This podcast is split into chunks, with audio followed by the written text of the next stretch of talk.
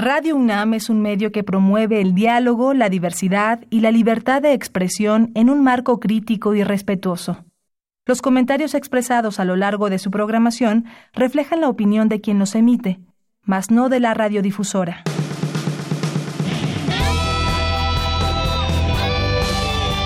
Prisma RU.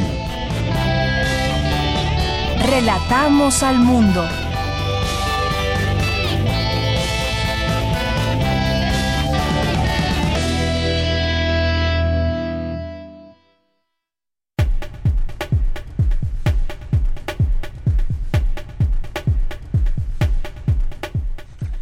Hola, ¿qué tal? Muy buenas tardes tengan todas y todos ustedes que nos escuchan a través del 96.1 de FM y en www.radio.unam.mx.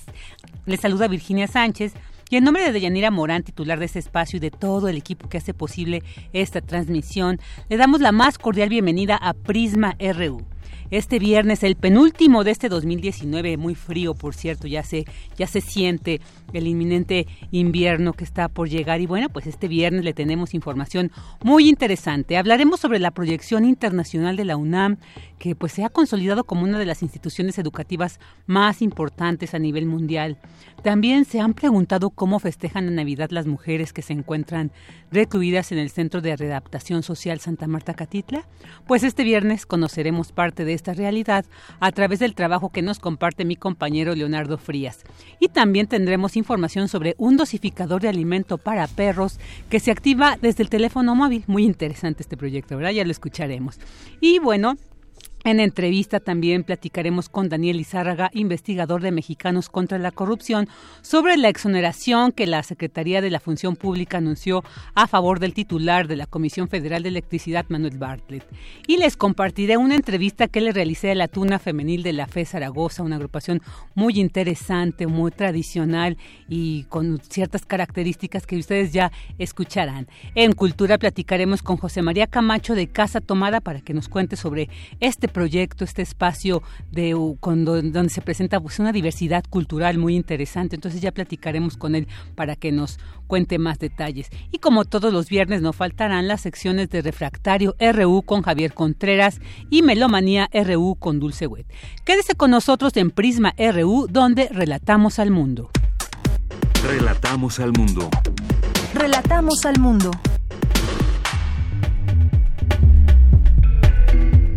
Vámonos a nuestro resumen informativo en temas universitarios. Con 14 sedes ubicadas en nueve países de cuatro continentes, este 2019 la UNAM se consolida con una presencia a nivel internacional. Cindy Pérez nos tendrá los detalles. Jóvenes reclusas que forman parte del proyecto Mujeres en Espiral de la UNAM nos hablan sobre la manera en que se vive la Navidad en el Centro Femenil de Readaptación Social de Santa Marta Catitla. Leonardo, Leonardo Frías nos tiene esta información. En temas nacionales, la Secretaría de la Función Pública exoneró al director de la Comisión Federal de Electricidad, Manuel Bartlett Díaz, quien fuera señalado en un reportaje denominado Bartlett Bienes Raíces sobre posibles inconsistencias en sus declaraciones patrimoniales. La titular de la dependencia, Irma Heréndira Sandoval Ballesteros, señaló que no se encontraron elementos que probaran un posible conflicto de intereses, de enriquecimiento oculto y tráfico de influencias que pudieran ser hechos de actos de corrupción. Y el presidente Andrés Manuel López Obrador aseguró que la aprobación reciente del TEMEC es un gran logro, dijo, pues dará certidumbre a México al garantizar su ingreso al mercado más grande del mundo. Y por su parte en este tema también el secretario de Relaciones Exteriores Marcelo Ebrard aseguró que la aprobación de este acuerdo comercial en la Cámara de Representantes de Estados Unidos significa que habrá empleos, inversión y desarrollo tecnológico para México. Con ello, agregó, se termina una etapa de incertidumbre muy larga que permitirá tomar decisiones en empleos y saber cuáles son las reglas que se tendrán. En temas internacionales, sobre este tema precisamente, la Cámara de Representantes estadounidenses ratificó el tratado entre México, Estados y Canadá con 385 votos a favor. Ellos votaron 193 votos a favor de demócratas y 192 de republicanos y 41 votos en contras. Ahora este acuerdo pasará al Senado para su ratificación. Y el presidente de Estados Unidos, Donald Trump, anunció la firma este viernes de la Ley de Gastos de Defensa de 738 mil millones de dólares, donde se incluye el financiamiento de la construcción del muro fronterizo. Un saldo de dos personas muertas y dos heridas dejó un tiroteo registrado durante la mañana de este viernes en el edificio de obras públicas de Winston-Salem, en Carolina del Norte y con 359 votos a favor y 234 en contra, el Parlamento británico aprobó la primera fase del proyecto de ley que impulsa el primer ministro Boris Johnson para salir de la Unión Europea. Se prevé que la adopción definitiva quede el 9 de enero, considerando el tiempo suficiente para garantizar la salida del Reino Unido de la Unión Europea el próximo 31 de enero. Hoy en la UNAM ¿Qué hacer y a dónde ir?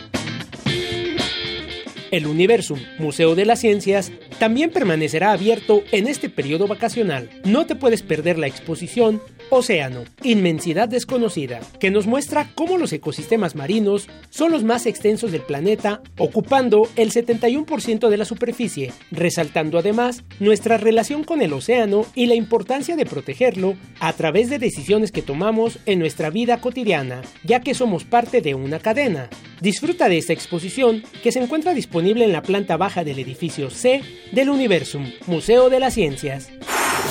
No te puedes perder una emisión más de Maestros detrás de las Ideas, producción de TV UNAM, donde difunde la trayectoria académica de profesores e investigadores que por su destacada participación en la Universidad Nacional Autónoma de México han sido reconocidos como eméritos. Hoy no te puedes perder el capítulo Sergio García Ramírez, Derecho, Justicia, Ciencia Penal, que abordará la vida y trayectoria de este importante político y abogado mexicano que se desempeñó como juez de la Corte Interamericana de Derechos Humanos de la Organización de Estados Americanos. Sintoniza hoy la señal de TV UNAM en punto de las 18.30 horas por el canal 20.1 de televisión abierta. La sala Julián Carrillo de Radio UNAM te invita a disfrutar todos los viernes de diciembre de la retransmisión de diversos conciertos que se realizaron a lo largo del 2019 en nuestras instalaciones. Hoy no te puedes perder el concierto de Valcumbia, fusión balcánica desde Barcelona. Sintoniza la señal de Radio UNAM en punto de las 21 horas por esta frecuencia, 96.1 de FM.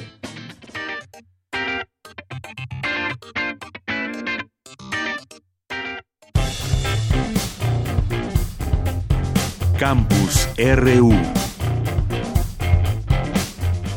Una de la tarde con 12 minutos y vámonos a nuestra información que se genera en nuestro campus universitario. La UNAM consolida su presencia internacional. Cindy Pérez Ramírez nos tiene estos detalles. Adelante, Cindy, buenas tardes.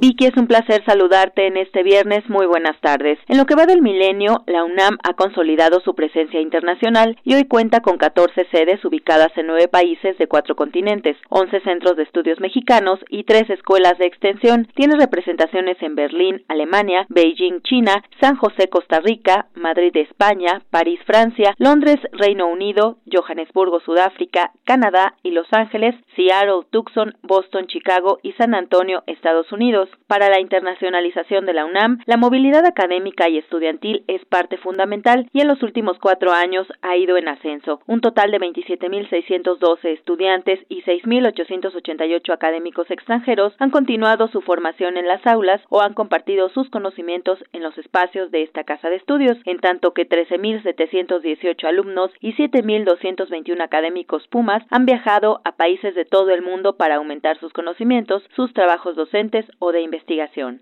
Asimismo, extiende sus raíces y reafirma su internacionalización con la firma de acuerdos y convenios orientados al desarrollo de proyectos comunes que favorezcan el crecimiento y propicien el reconocimiento mutuo. Para establecer acciones de cooperación académica, desde 2015, esta Casa de Estudios ha realizado 139 reuniones de carácter global para consolidar alianzas estratégicas con entidades de las regiones de Europa, Latinoamérica, Asia, Oceanía y África, además de países como Estados Unidos y Canadá. Información de la Dirección General de Estudios de Legislación Universitaria señala que en cuatro años la UNAM ha establecido 635 convenios, de los cuales 140 fueron firmados por el rector Enrique Graue con representantes de entidades foráneas. Hasta aquí el reporte. Muy buenas tardes.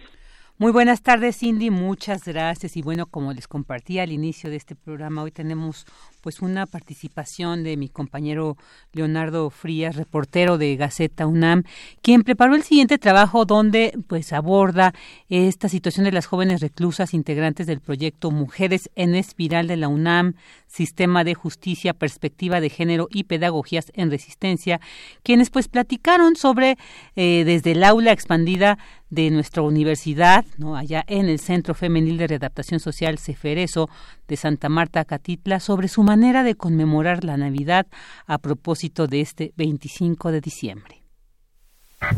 Les damos la más cordial bienvenida. Esto es Santa Marta, Catitla. Qué gusto que puedan acompañarnos un día de visita. Las compañeras que nos ven de beige somos las privilegiadas de menos tiempo de reclusión. Recibimos promedio de una, dos veces a la semana de visita, promedio una vez al mes. Conforme vamos cambiando de color al azul, las visitas son más esporádicas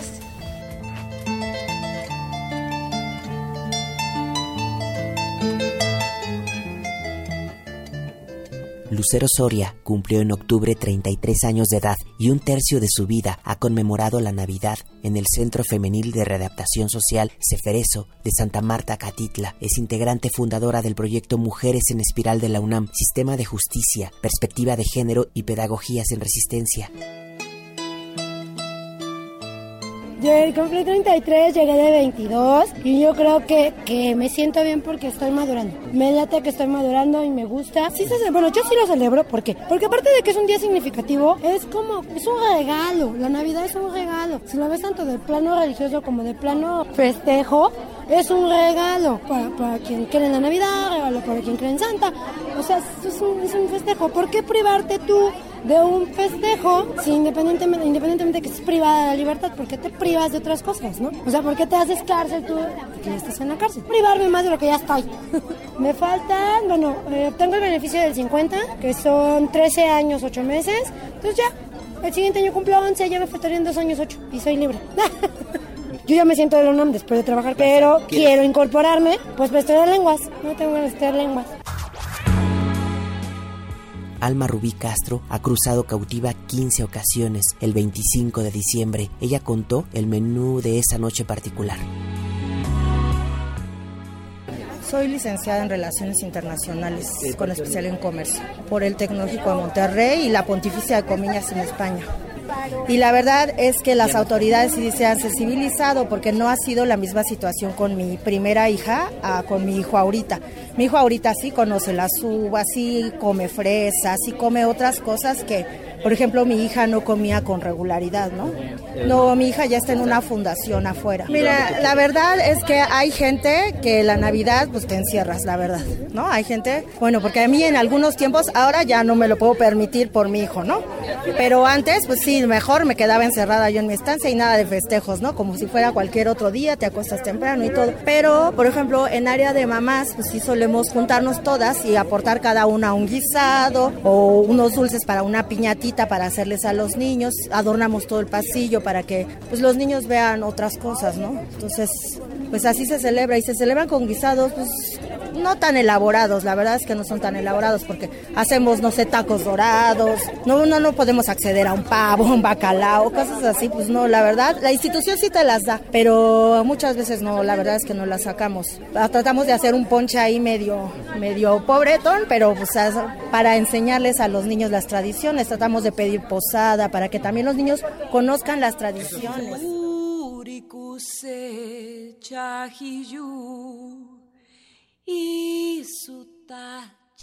El proyecto Mujeres en Espiral, iniciado en 2008 bajo la dirección de Marisa Belaustegui Goitia, académica de la Facultad de Filosofía y Letras, presentó recientemente un recetario canero como actividad final del año, en el que se incluyó la siguiente receta: los chilaquiles. Soy piedra. Hola, muy buenas tardes. Mi nombre es Grisel Díaz Hernández. Eh, les voy a leer una receta. Chilaquiles sin estufa porque ya no hay casa, la incaptaron. Tortillas duras, mucha hambre, aceite, pesitos escasos, queso, demasiado lujo, crema, solo corriente con agua, cebolla, lágrimas. Ahora sé más de mi vida, pero soy más desconfiada, pues ya no creo en nadie. En este momento lo que les puedo decir de mi vida, que se parece a los chilaquiles. Todo está revuelto y hecho pedazos. ¿Cómo pegar las piezas rotas? ¿No es demasiado tarde? Y para colmo no tengo para aceite para freír tortillas. Aquí vengo a poner en práctica las recetas de mi amada madre, que aquí hoy le pido perdón por haberme equivocado y también por el tiempo consumido en este espacio. Volveré a hacer chilaquiles cuando sea libre. Nací del color de la tierra. Prisma RU, Leonardo Frías Cienfuegos.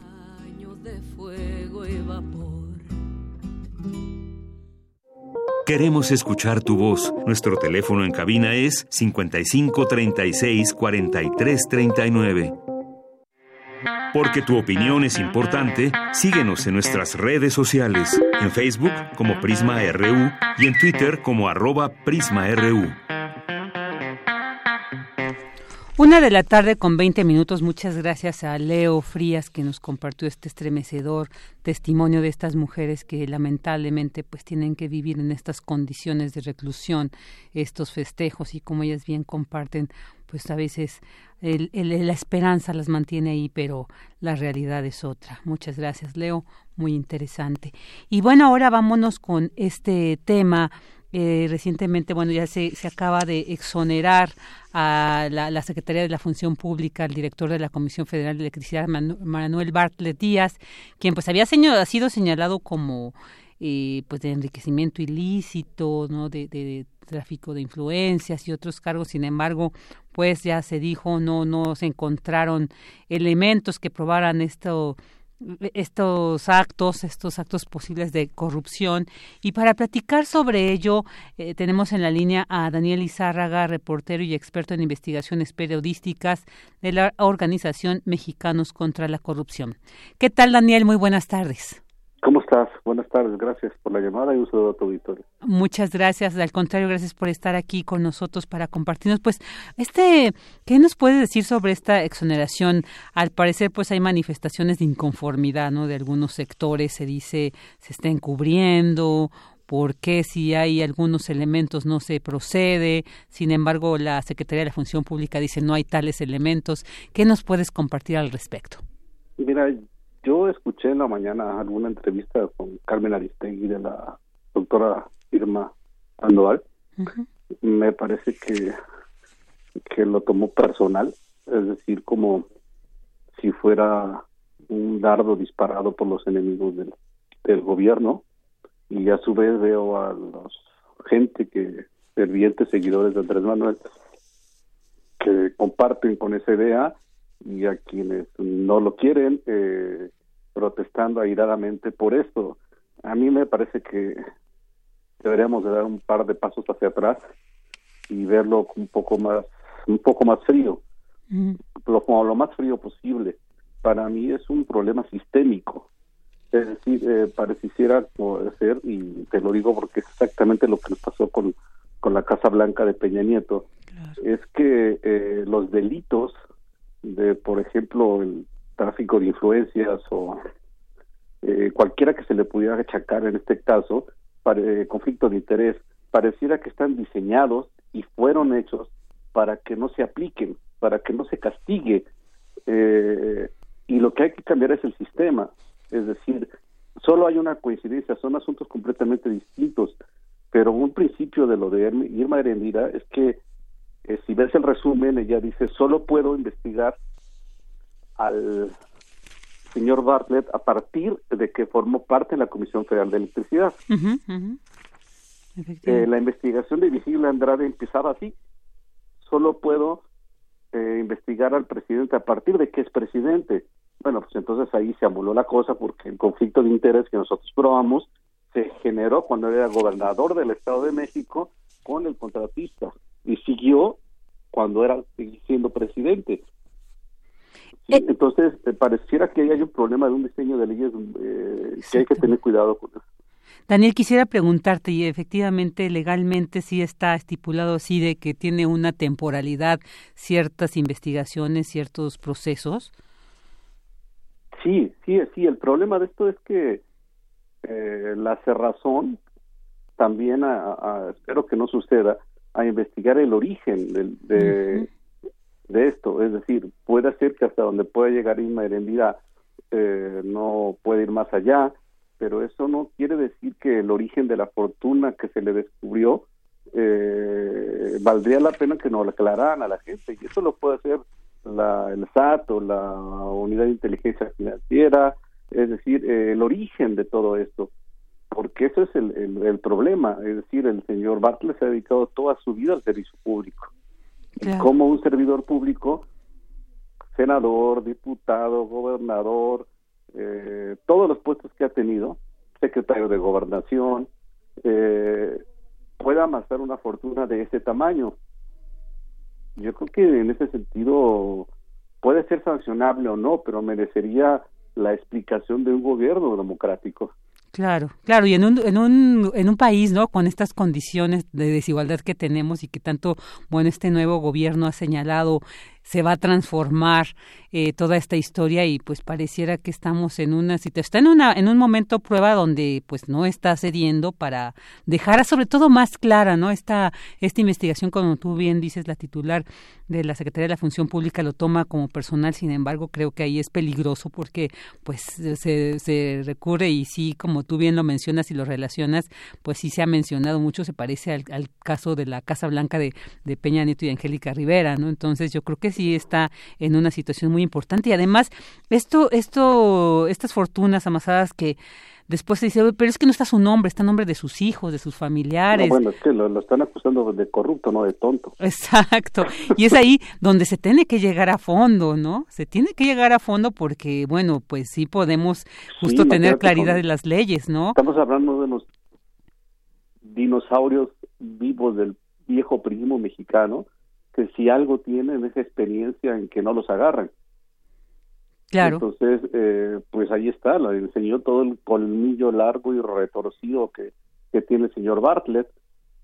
Y eh, por otra parte, déjame hacer un apunte también, incluso se lo oí a Merendida y a mucha gente ve en Twitter diciendo, ¿y cómo le vamos a creer? Porque habría que creerle al, al autor del montaje de Florence Cassés. A ver, eh, yo creo que también hay que verlo con calma esa investigación se difundió en el espacio de Carlos Loret de Mola, pero esa investigación la hizo la periodista de investigación Areli Quintero, que trabaja con él.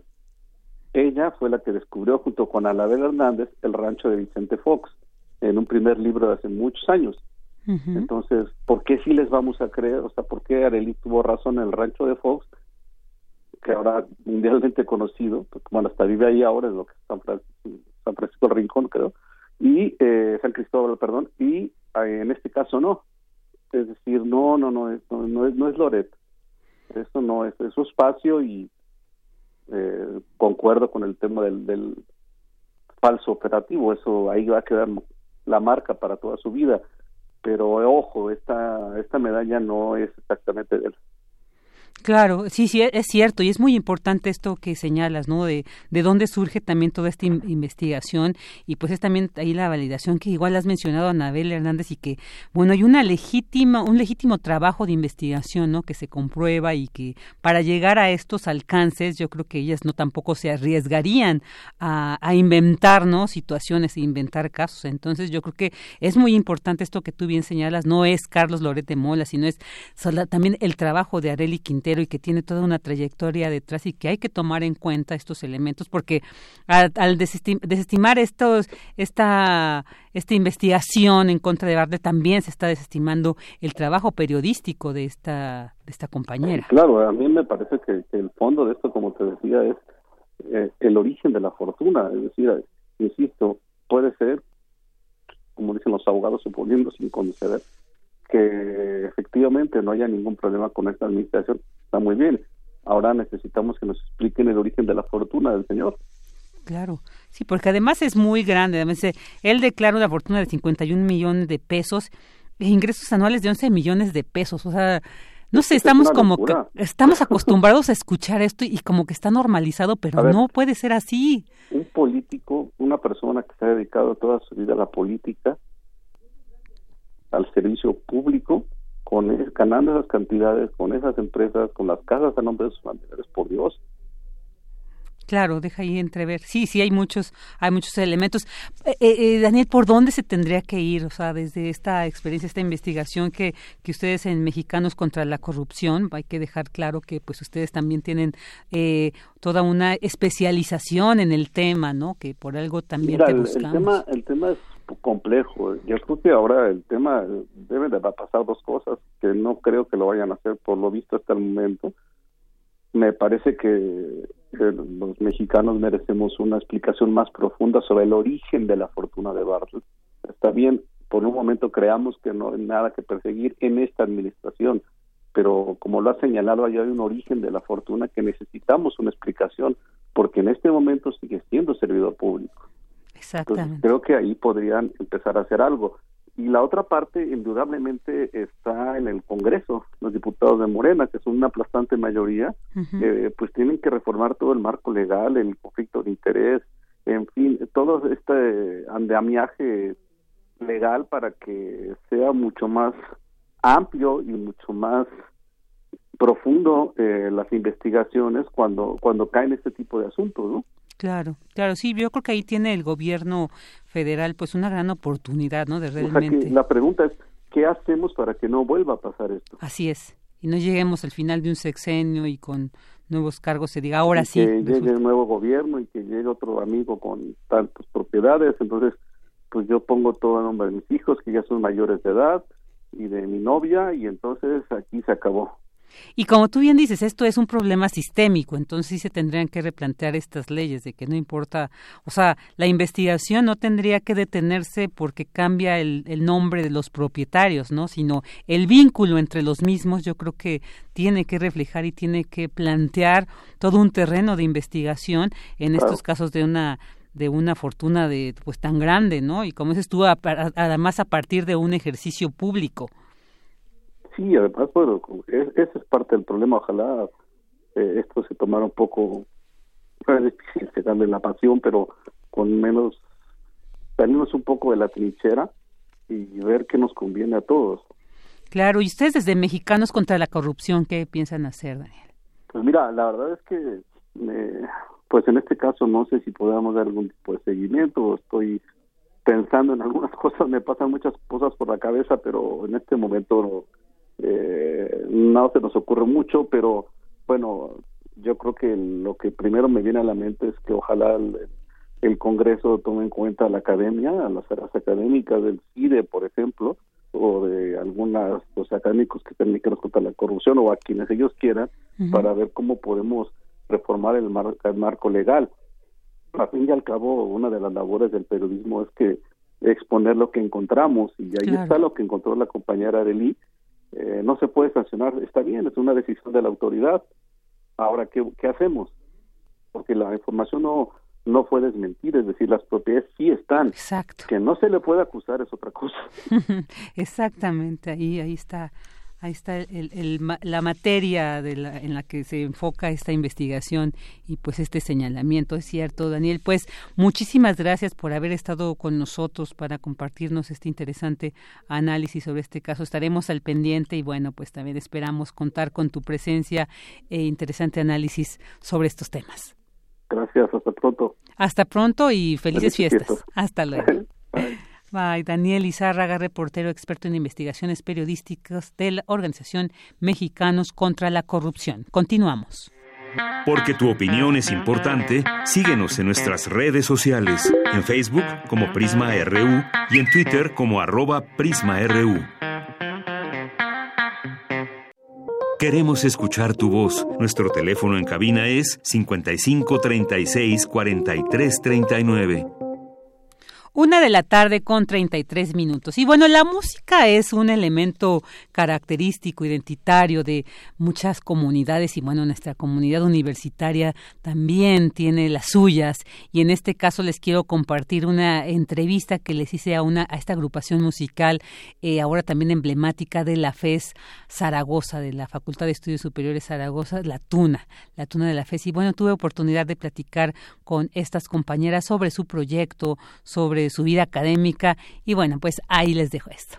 Bueno, pues me encuentro aquí acompañada de una agrupación muy interesante, muy importante para nuestra universidad y ahorita verán por qué. Se trata de la Tuna de la Fe Zaragoza, esta agrupación que hoy nos acompañan siete maravillosas compañeras, talentosas y además muy aplicadas en el estudio. Entonces, imagínense esta combinación, ¿no? De hacer música y además de estar ahí dedicándose en esta formación profesional. Muy buenas tardes y bueno, son varias, iremos presentándolas una por una y vamos a estar platicando con ellas sobre esta experiencia que es formar parte de esta, de esta agrupación, que además ya es muy representativa, no solamente para la FES Zaragoza, sino también para la cultura de nuestro país. Bienvenidas y cuéntenos primero tu nombre, por favor, que es quien nos va a platicar esta, esta primera pregunta, ¿por qué la tuna? Ok, bueno, mi nombre es Jareni, también soy mejor conocida en este mundo como Sola. ¿Por qué la tuna? Pues es una pregunta muy, muy larga, eh, de mil respuestas, pero vamos a comenzar un poco con historia. La tuna surge a partir de que surgen las universidades. Como concepto, en general, la tuna es una agrupación de estudiantes que vive de la música, que le gusta viajar, que le gusta conocer, pero más allá de todo es que es de estudiantes y pues tiene muchas travesías, muchas aventuras y es parte de la vida de estudiante, mm, es un plus a la vida de estudiante y sí es mucho de repetir estudiante porque es de estudiantes. Entonces, pues así comenzamos con la tuna. La tuna en nuestra universidad lleva mucho tiempo, han habido otras tunas femeniles, este, la primera tuna es la de azul y oro, es la mamá de casi todas las tunas, luego sigue arquitectura, que es la tuna femenil de arquitectura, y así poco a poco cada facultad ha logrado tener una tuna, sea varonil, femenil o mixta. No, maravilloso. Oye, además me, me llama la atención de sola, que pero está re bien acompañada, ¿no? Entonces, qué interesante Muy bien. Ahora eh, quiero también me dices tu nombre y cuándo se conforma la tuna en la FE Zaragoza. Claro, bueno, yo soy Angélica, eh, me conocen como Baymax en esta en esta tuna y en nuestra facultad principalmente eh, las fundadoras somos mi compañera Jarenillo entonces justamente en esta búsqueda de que haya representatividad de cada facultad que tenga una agrupación de este estilo y dada la importancia que es para, para la universidad tener una representación así nosotras es, como estudiantes de la facultad dijimos bueno ¿por qué no conformar este grupo no? ¿por qué no dar la identidad a nuestra facultad teniendo una tuna y fue así como, como nos arriesgamos a decir vamos a lanzar una convocatoria. Esa convocatoria la lanzamos en redes sociales en junio del año pasado y entonces tuvo una muy buena respuesta.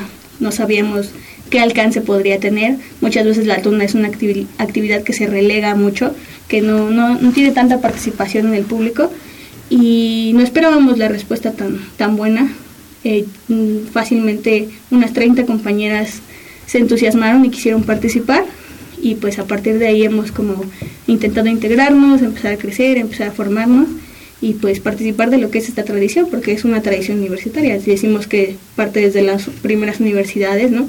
Que nacieron en Europa, entonces para nosotras también ha sido como importante vincularnos a la universidad y por eso es que buscamos el apoyo institucional de nuestro director, de nuestro departamento de actividades culturales y pues es así como actualmente ya un año después y poco más podemos decir que, que aquí estamos y pues seguimos trabajando. No, y, gracias también por estar aquí en, Radio UNAM compartiéndonos esta experiencia. Ahora y también tu nombre y, cuéntanos qué caracteriza a la tuna, digamos, musicalmente hablando, instrumentalmente también, eh, cómo, cómo es que se caracteriza para que sea una agrupación que se pueda denominar como tal. Ok, hola, mi nombre es Lucero. la tuna se caracteriza principalmente porque toca instrumentos, bueno, sus principales instrumentos son la guitarra, la bandurria, y el pandero. Son los tres instrumentos básicos. Eh, tenemos esta vestimenta. Que es muy, es muy bonita, además, es terciopelo, ¿no? Es... Y principalmente somos estudiantes universitarios. Muy bien. ¿Y las canciones que cantan son ya que forman parte, digamos, del folclore mexicano o ustedes también crean cómo es esta, digamos, toda esta lista de canciones que ustedes interpretan? Bueno, la tuna principalmente interpreta covers. Lo, sí, así, este, pero también se caracteriza por tocar un ritmo. Este ritmo en especial es el paso doble. Entonces, el paso doble surge a partir de, de, las jotas españolas, allá en España, porque la tuna tiene origen también en España. Y el paso doble tiene un ritmo muy característico que se acompaña con un baile de pandero, que mucha gente lo conoce como baile de tuna, baile de pandero. Entonces, nuestro repertorio en esta tuna es un poco amplio. tenemos canciones mexicanas, canciones sudamericanas, canciones españolas, y principalmente buscando imprimir también este, este sentido de pertenencia a nuestro país, pues hemos buscado eh, interpretar melodías acorde a los ritmos tradicionales que aquí se encuentran, ¿no? Por ejemplo, los ritmos de mariachi, que son como súper característicos de cuando hablamos de México, entonces para nosotros es importante, así como en España dicen, bueno, nosotros somos españoles y tocamos música española, paso doble, flamencos, etcétera. Para nosotros es decir, bueno, nosotras somos una tona, sí, pero somos mexicanas. Entonces, nos interesa interpretar temas mexicanos, ¿no? Los guapangos también por ese lado. Y pues parte de ahí se ha ido enriqueciendo. Nosotros somos una tuna joven, entonces como tuna joven queremos mostrar que somos muy joviales, que tenemos esa vitalidad propia de la juventud y por ello también interpretamos música que, que podemos bailar, ¿no? Que a todo mundo llama la atención. En este caso, pues nos caracteriza los ritmos como de cumbia, que inciten al baile y cosas así. Oye, y me cuentan que son 30 de las compañeras que se acercaron cuando ustedes, bueno, lanzaron esta convocatoria. ¿Cómo fue el proceso de selección para ya conformar el grupo finalmente? Como tal, no hubo un proceso de selección. O sea, la convocatoria fue abierta, llegaron las chicas y las que les gusta realmente divulgar esta tradición, las que les gusta pertenecer a esta tradición, se fueron quedando y además también el rigor de la carrera, las ocupaciones de la vida, pues nos va mermando a veces de esta actividad, pero pues la gente sigue, sigue llegando, se siguen renovando, siguen habiendo nuevas chicas, nuevas generaciones y nuestro deber es impulsarlas a que sigan, este, enamorarlas de esta tradición y que sigan con esta tradición para las siguientes generaciones. Claro, y me imagino que también tienen que tener algún conocimiento de estos instrumentos que tocan o no es así, también pueden llegar a aprender ahí. Pues realmente nosotras tenemos esa, esa capacidad de decir, si tienes ganas, tú ven, yo te enseño, yo te ayudo, yo aunque nosotras tampoco seamos músicos profesionales, de eso se trata esto, de que tú quieras participar y que tengas la disposición de aprender nada más. Realmente a ninguna le, se le solicita como que ya tengas conocimiento de algo, la verdad es que no, la tradición es muy flexible en eso, únicamente te pide como tal, sé estudiante o haz una carrera universitaria, ¿no? Porque justamente el nombre que llevas es el nombre de una universidad. Entonces, como lo está representando, pues es nada más el único requisito, pero en, lo demás no, no solicitamos que, que conozcan nada, así que ya vieron si quieren participar, aquí estamos. Claro. Oye, y qué importante además esto, como ustedes bien lo detallan, esta característica de ser estudiante. Entonces quisiera preguntarles, y ahorita integramos a las otras compañeras, ¿cómo combinan entonces esta vida de estudiante? Porque digo, la carrera es muy difícil, ¿no? Demanda mucho tiempo, mucha disciplina. Entonces es súper valioso, además admirable que ustedes, además de estar ahí en sus carreras, también se disciplinen para estar pues ensayando, porque esto también implica horas de ensayo, horas de de juntarse, de planear qué canciones van a ir integrando en su repertorio.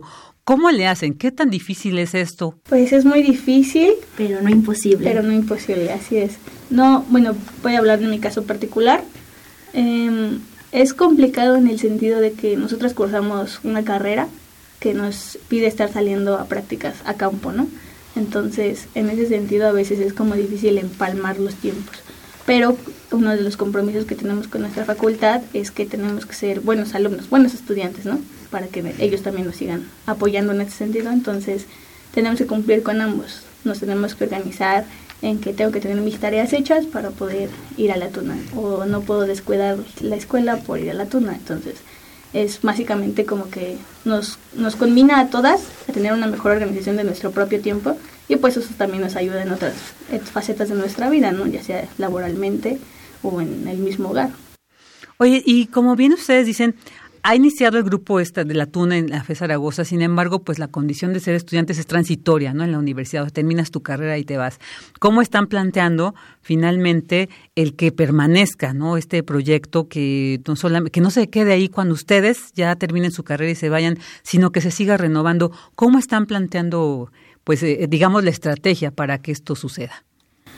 Pues siempre tenemos que ver a futuro, como ya lo habías mencionado. Entonces, las primeras generaciones, nuestro deber es jalar a generaciones y de preferencia gente que sea de primer semestre para que continúe con esto. Entonces, pues sí, este, pescamos a niñas que están de primer semestre, pues sabemos que tienen muchos semestres por delante para que le den continuidad.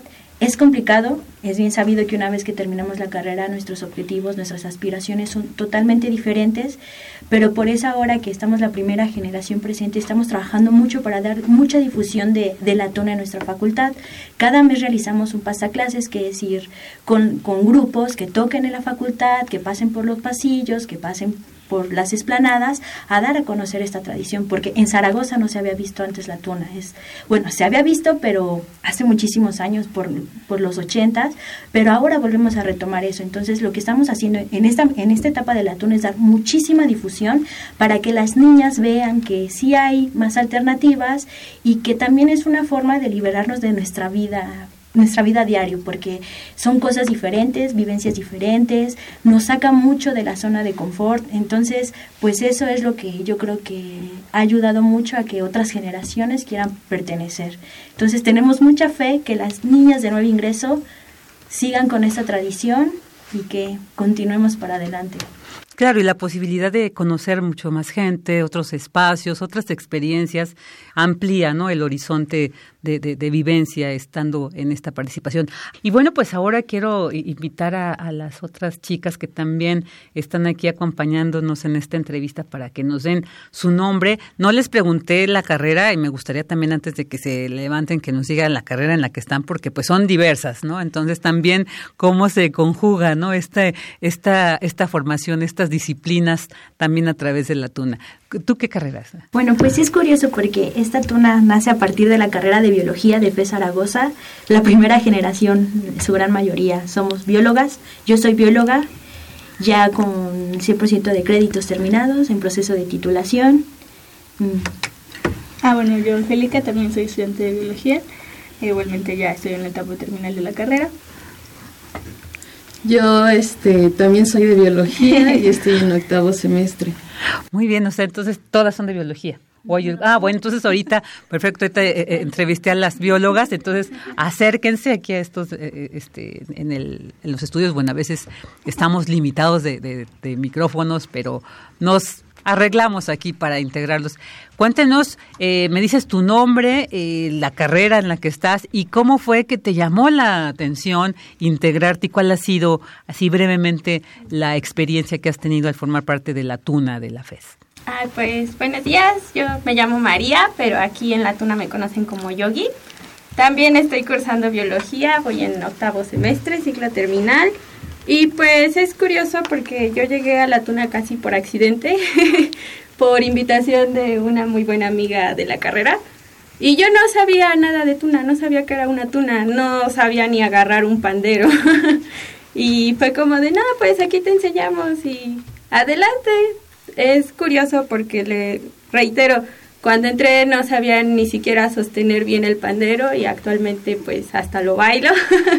Entonces pues como comentaron mis compañeras anteriormente, esa no es una limitante, el, el no sé hacerlo no las puede limitar mientras existan las ganas de estar. Muchas gracias, Aurel. Bueno, yo soy Claudia y aquí me conocen como Bebota. Yo también soy de biología, estoy en segundo semestre. Y entré aquí por, en parte curiosidad, y otro poquito porque tenía una compañera que me hablaba mucho sobre cuando ella iba a su estudiantina, a su tuna. Dije, bueno, me parece interesante, voy a ver.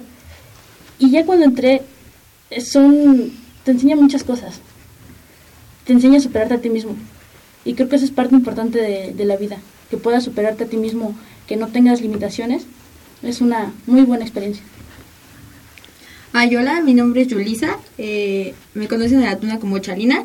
Yo, a mí me encanta este tipo de flexibilidad porque yo vengo de Guam, Xochimilco, de la carrera de Sociología.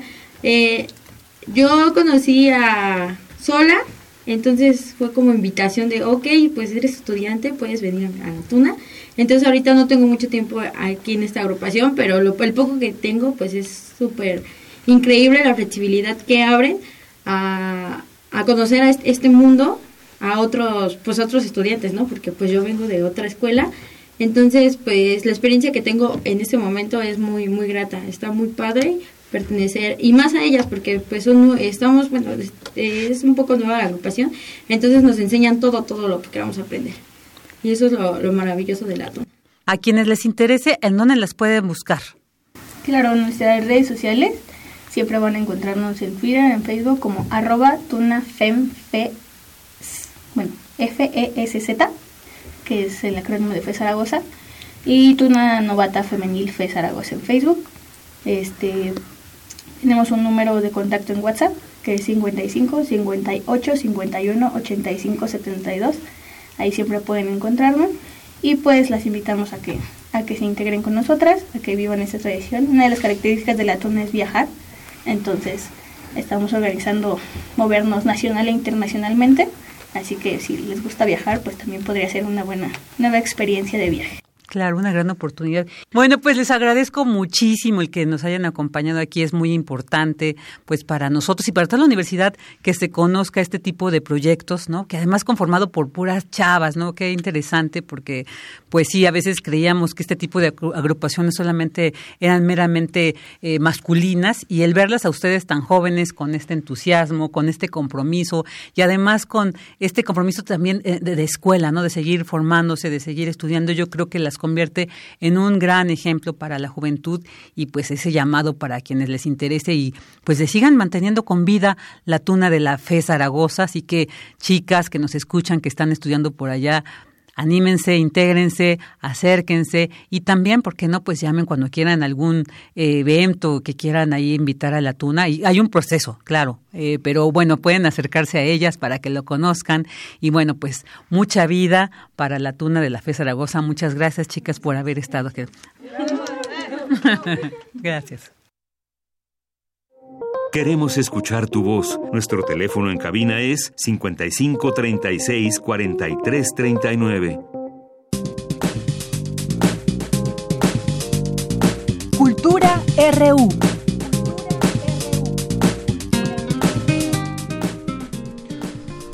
De la tarde con 51 minutos y ya vamos a dar entrada a esta sección de Cultura RU que comanda nuestra querida Tamara Quirós, pero bueno, por estas cuestiones vacacionales no se encuentra con nosotros, pero yo aquí voy a hacer esta entrevista a José María Camacho, él pues eh, forma parte, le encabeza eh, un centro cultural independiente denominado Casa Tomada. Este centro busca formar una comunidad pues para intercambiar ideas en un registro alternativo al circuito cultural de la nación. Así para que nos brinde más detalles sobre este proyecto, pues te saludamos con mucho gusto, José María. Muy buenas tardes. Muy buenas tardes, Virginia. Muchas gracias por, por la invitación. Y pues, sí, aquí eh, para hablar de Casa Tomada, dígame. Tú cuéntanos desde cuándo se conformaron, cómo fue, cómo surge la idea de este proyecto además, porque a veces ya los ya los vemos no hay implementados, ya los vemos instalados, pero hay una semillita que da pie a que todo esto se desarrolle. Compártenos por favor esa historia. Sí, claro que sí. Mira, eh, en octubre más o menos noviembre de 2017 eh, decidí, bueno, fui a, a, una, a tomar un taller con la gente de la revista La Tempestad, una revista que tiene 20 mm, años y que es de literatura y cultura y arquitectura.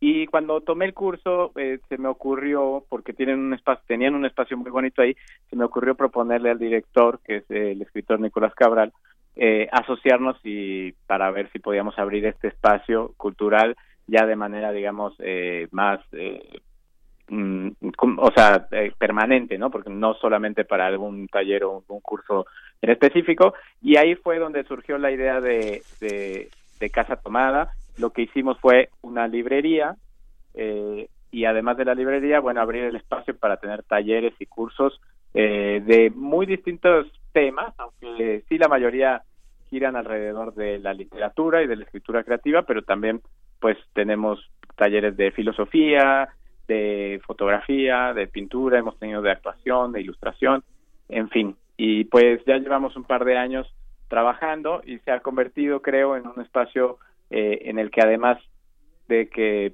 eh, tenemos estos talleres, pues caben muchas voces, hay muchos eventos, casi todos los eh, viernes tenemos presentaciones editoriales, charlas eh, de, sobre política, sobre temas coyunturales, sobre muchas cosas, ¿no? Y, pues ahí vamos avanzando.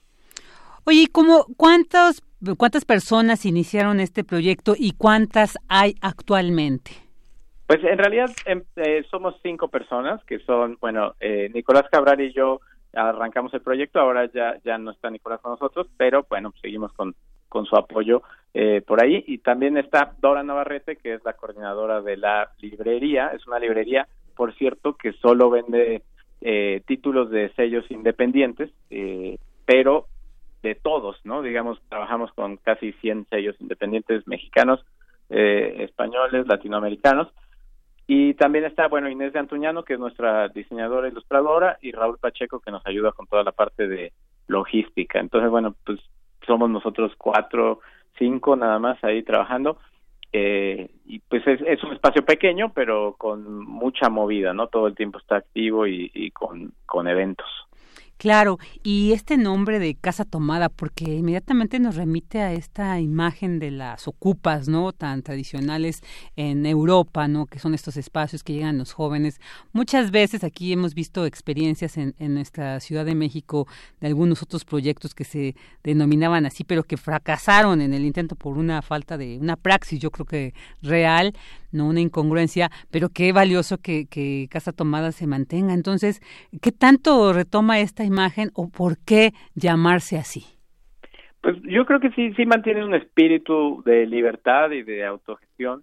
Eh, si bien no, no, o sea, si pagamos renta, pues no estamos ahí eh, ocupando, pero, pero bueno, la idea es un poquito hablar de que quisimos como copar un espacio eh, que a lo mejor podría haber sido mm, eh, cooptado por por el Estado o por estas eh, grandes corporaciones que ofrecen cultura como a destajo. Y, y sí mantenerlo como un, un espacio un poco más eh, pensado con un criterio eh, propio completamente independiente de de pues ya, ya ya no digamos de capital de estatal digamos sino de cualquier tipo de de, de ayuda que, que, que se, se podría conseguir del Estado o de alguna corporación y así podemos nosotros pues tomar nuestras propias decisiones de una manera más sencilla. Obviamente también hicimos este juego de palabras de, pues tomando eh, el título de este cuento de Julio Cortázar llamado también Casa Tomada, pero pues sí la idea era como hablar de que tomamos este espacio eh, para hacer lo que nosotros pensamos que es un buen camino de la cultura o del circuito cultural en el en el DF, ¿no? Que es eh, irnos, digamos, por la libre, buscando eh, satisfacer realmente las necesidades que tiene eh, el público que consume cultura en el DF y no cernirnos, digamos, a las leyes que se, o, o a los lineamientos que vienen de otro tipo de corporaciones o del Estado, ¿no? Claro, no, bien interesante y además como bien señalaba al principio y que ustedes pues también así lo comparten es eh, un espacio alternativo al circuito cultural de la ciudad.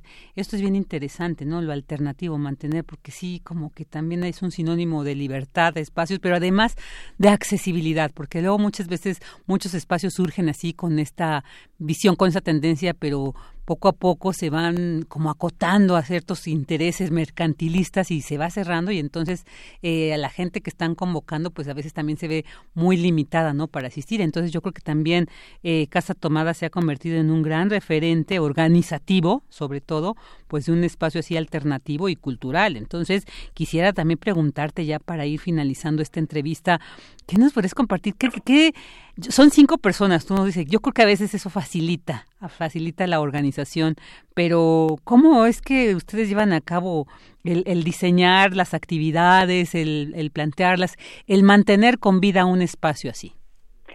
Pues con, mucho trabajo, digamos. Yo, yo creo que un buen ejemplo de, de lo que mencionas es la, la librería, ¿no? Nosotros tenemos eh, un catálogo que está muy cuidado de, de ofertas de editoriales muy específicas, proyectos en los que nosotros confiamos y creemos, donde vemos que están las plumas más interesantes de, de la actualidad literaria del país y del continente y del mundo, digamos.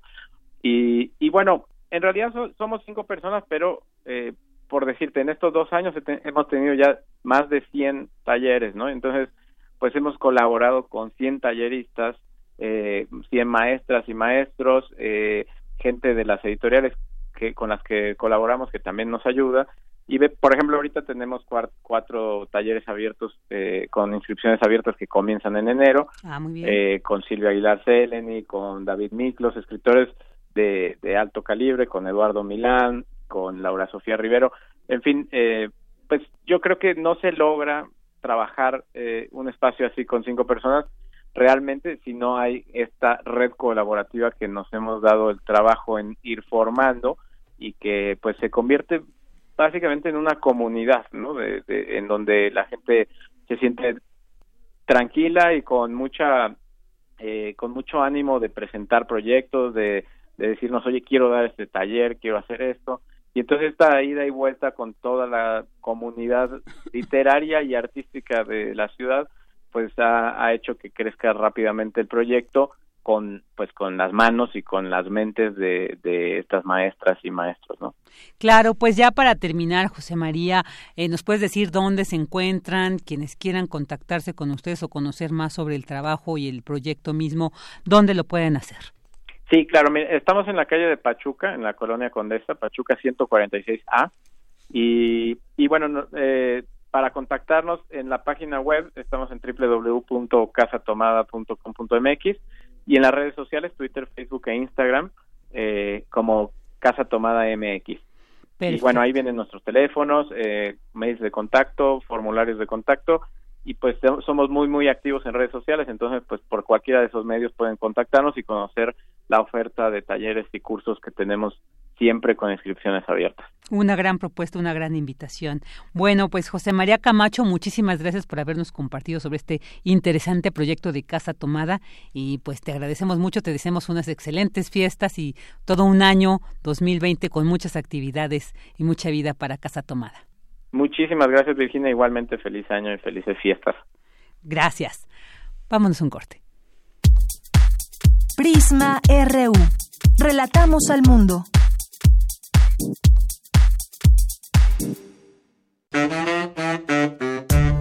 La Escuela Nacional de Trabajo Social y Radio UNAM presentan Vida cotidiana Sociedad en Movimiento. Un programa para analizar las distintas problemáticas sociales y documentar alternativas e intervenciones para enfrentarlas. ¿Por dónde empezamos? Acompáñanos todos los viernes a las 4 de la tarde por el 96.1 de FM. Radio UNAM. Experiencia sonora. La psicología observa al ser humano sus escenarios y comprende su diversidad. Adentrémonos en ella. Juntos hagamos conciencia, psicología y sociedad. Cuarta temporada. Un programa de análisis y reflexión con Berenice Camacho y los doctores Mariana Gutiérrez Lara, Jorge Álvarez Martínez y Laura Ramos Langurén.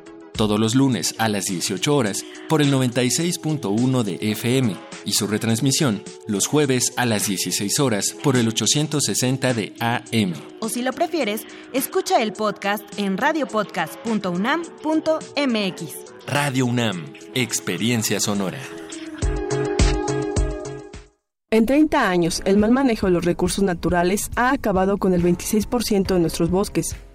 Tan solo entre el 2010 y 2015, perdimos 91.000 hectáreas de bosques cada año, La ventaja es que ahora, con la nueva Ley General de Desarrollo Forestal Sustentable, se cuidarán mucho más y mejor nuestros bosques y selvas.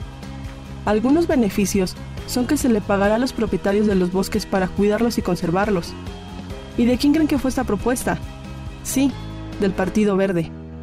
Si te sientes deprimido, con ansiedad o desesperado, no estás solo. En la línea de la vida podemos ayudarte. Llama al 800-911-2000. Te damos información y te escuchamos. También respondemos en redes sociales. Y ofrecemos pláticas, talleres y atención profesional en escuelas o centros de trabajo. No, te, pierdas. Juntos por la paz. Estrategia Nacional para la Prevención de Adicciones. Gobierno de México.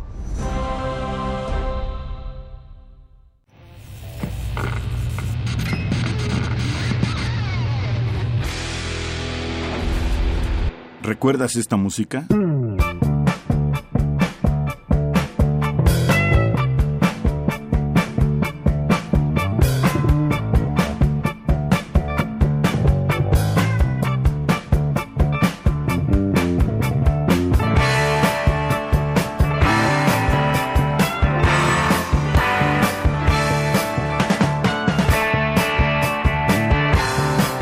Acid Queen, The Who versión soundtrack 1975. La revolución de la cultura juvenil cuando el rock dominaba el mundo. Todos los viernes a las 18.45 horas por esta frecuencia. 96.1 de FM. Radio UNAM, Experiencia Sonora.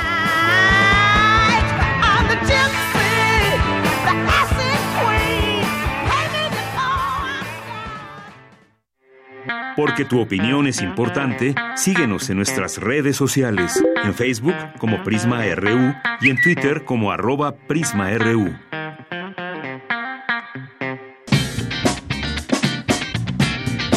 Mañana en la UNAM, ¿qué hacer y a dónde ir? El Palacio de Minería abre la convocatoria de becarios que formarán parte de la organización de la edición número 41 de la Feria Internacional del Libro del Palacio de Minería, a realizarse del 20 de febrero al 2 de marzo del 2020. Si eres alumno de los últimos semestres del Instituto Politécnico Nacional, de la Universidad Nacional Autónoma de México o de la Escuela Nacional de Antropología e Historia, podrás ser parte de la organización de esta fiesta literaria. Consulta la convocatoria completa en el sitio oficial www.filminería.unam.mx. Tienes hasta el 25 de enero de 2020 para inscribirte. Recuerda que en este periodo vacacional, el Museo Universitario Arte Contemporáneo abrirá sus puertas únicamente los días viernes, sábado y domingo, en un horario de 10 a 18 horas. Te recomendamos visitar la recién inaugurada exposición Manuel Felgueres, Trayectorias, en el marco de los 90 años del pintor y escultor mexicano. Esta muestra está conformada por cuadros, esculturas y murales que reflejan siete décadas de producción de este destacado artista, figura clave de la generación de la ruptura. Disfruta de esta exposición que se encuentra en la sala 9 del Museo Universitario Arte Contemporáneo hasta el próximo 10 de mayo de 2020. Te recomendamos también la exposición La Nación del artista Yutzil Cruz Hernández, proyecto que analiza las formas en que se ha moldeado la idea de la mujer mestiza e indígena, creando un estereotipo y representación que las llega a ridiculizar en la televisión y el cine mexicano. Visita esta exposición que se encuentra disponible en el vestíbulo del Salón Juárez del Centro Cultural Universitario Tlatelolco hasta el 29 de marzo de 2020. La admisión general es de 30 pesos, con descuento especial a adultos mayores, estudiantes, académicos, trabajadores y comunidad UNAM. Para Prisma RU, Daniel Olivares.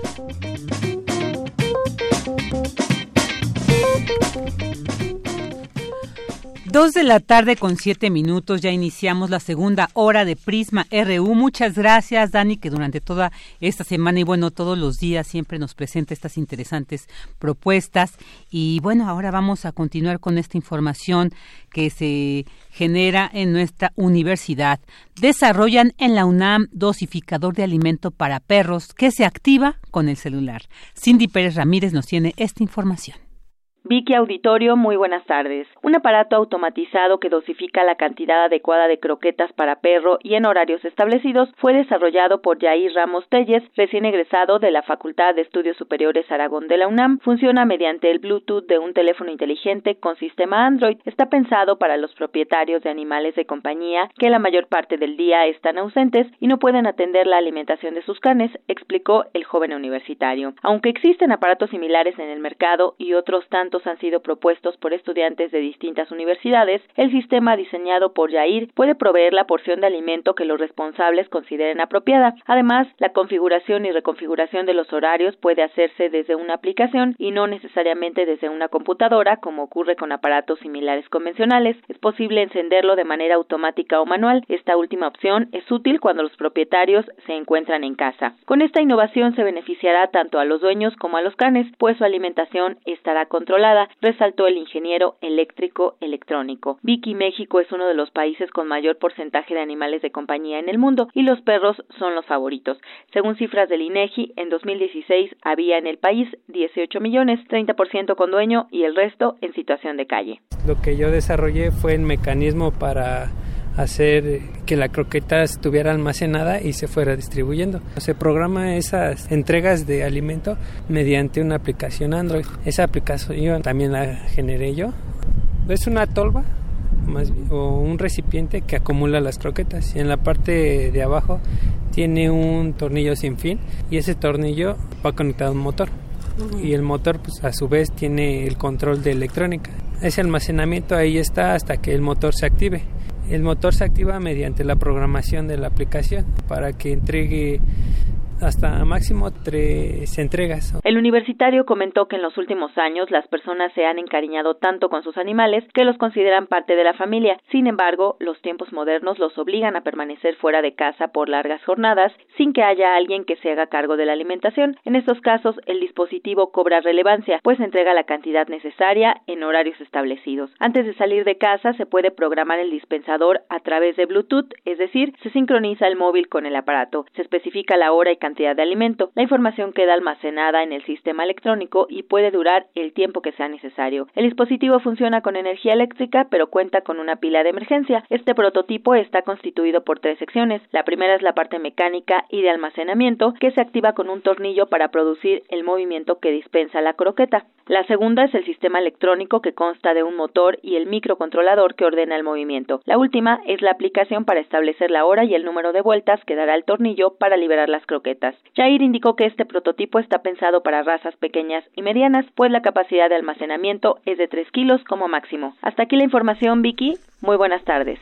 Muy buenas tardes, Cindy. Muchas gracias. Ojalá también se desarrolle para quienes tenemos gatos, porque es cierto, a veces nos vamos y, y quién sabe no, no, sabe, no tenemos la certeza si les dejamos la dosis necesaria. Y bueno, ahora vámonos con esta información. Presenta la Universidad Autónoma Metropolitana el programa piloto de estudios en modelo semipresencial. Cristina Godínez nos tiene esta información. Adelante, Cris. Buenas tardes. Hola, Vicky. ¿Cómo estás? Un saludo para ti, para el auditorio de Prisma RU. El rector general de la Universidad Autónoma Metropolitana, Eduardo Peñalosa Castro, señaló que se trata de una modalidad mixta, que es una combinación entre la asistencia física en el aula y los estudios en línea. En esta modalidad las actividades serán en porcentajes de 30-40 presencial y el resto en línea. Los alumnos van a tener actividades que van, por un lado, recuperando lo mejor de dos mundos. El primer mundo es el mundo de la presencialidad, que es un mundo muy importante. Incluso hay modelos 100% en línea en lugares, otros lugares del mundo, donde lo que se añora y lo que se analiza es este componente presencial en línea. Nosotros no, no tenemos que hacer ningún sucedáneo, ninguna simulación, ninguna forma de representar lo presencial en línea, sino que tendremos lo presencial. Entonces vamos a tener una parte en donde el alumno puede hablar con el profesor, donde el alumno puede hablar con otros alumnos, donde el alumno puede estar en las instalaciones y recibir las bondades de esta educación integral que ofrecemos en la UAM. En tanto, Óscar Lozano Carrillo, rector de la UAM Azcapotzalco, habló de cómo se implementará esta modalidad. El que se hace mi presencial, bueno, tienen diversas modalidades siempre, ¿no? En el ámbito de los artefactos discursivos, semipresencial, mixto, eh, alternativas educativas. Lo que queremos decir es que la UAM ha sido muy cuidadosa en, en este proceso. Tenemos eh, gente, expertos en el tema, que se han sumado eh, a la, iniciativa, que están cuidando que el modelo UAM se respete. ¿Cuál es el modelo UAM? El modelo del profesor investigador, que tiene un referente científico muy potente, que combina la generación de conocimiento con la docencia y la difusión y preservación de la cultura, y eso es fundamental que se mantenga. Vicky, cabe señalar que las licenciaturas que participarán en este nuevo modelo son las de Administración y la de Ingeniería en Computación. Este es mi reporte. Muy buenas tardes. Muy buenas tardes, Cris. Muchas gracias. Y ahora vámonos con las breves internacionales con Natalia Pascual. Internacional RU el Parlamento británico aprobó el proyecto de ley del acuerdo de retirada de la Unión Europea para que el Reino Unido pueda salir del bloque el 31 de enero. Los diputados de la Cámara de los Comunes autorizaron por 358 frente a 234 votos la aprobación de dicha ley. Habla Boris Johnson. Es el momento de escribir un nuevo capítulo de nuestra historia nacional para forjar una nueva relación con nuestros amigos europeos, para estar presentes en el mundo, para comenzar la ansiada recuperación que esperan los ciudadanos de Mientras tanto, el líder laborista Jeremy Corbyn consideró que el pacto propuesto por Johnson es malo y puede llegar a ser peor, porque llevaría al país a un acuerdo tóxico con Estados Unidos. No protegerá ni fortalecerá nuestros derechos, ni apoyará nuestra industria manufacturera, ni nuestras relaciones comerciales vitales, ni protegerá nuestro mundo natural en una época de crisis climática sin precedentes. Tampoco abordará la profunda desigualdad de nuestro sistema ni asegurará los intereses de cada nación y región del Reino Unido. En su lugar, bajo los conservadores, este acuerdo será utilizado como un arma que nos conducirá a una mayor desregulación en casa y a un acuerdo tóxico con Donald Trump.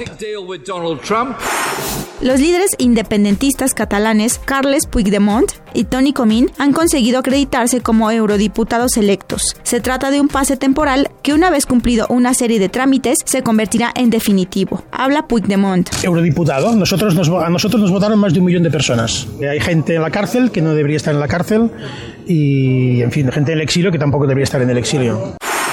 El ministro de Desarrollo Social argentino, Daniel Arroyo, presentó este viernes el Plan Integral Argentina contra el Hambre, un programa social destinado a atender las necesidades alimenticias de la población más vulnerable, en el marco de la crisis social que se vive.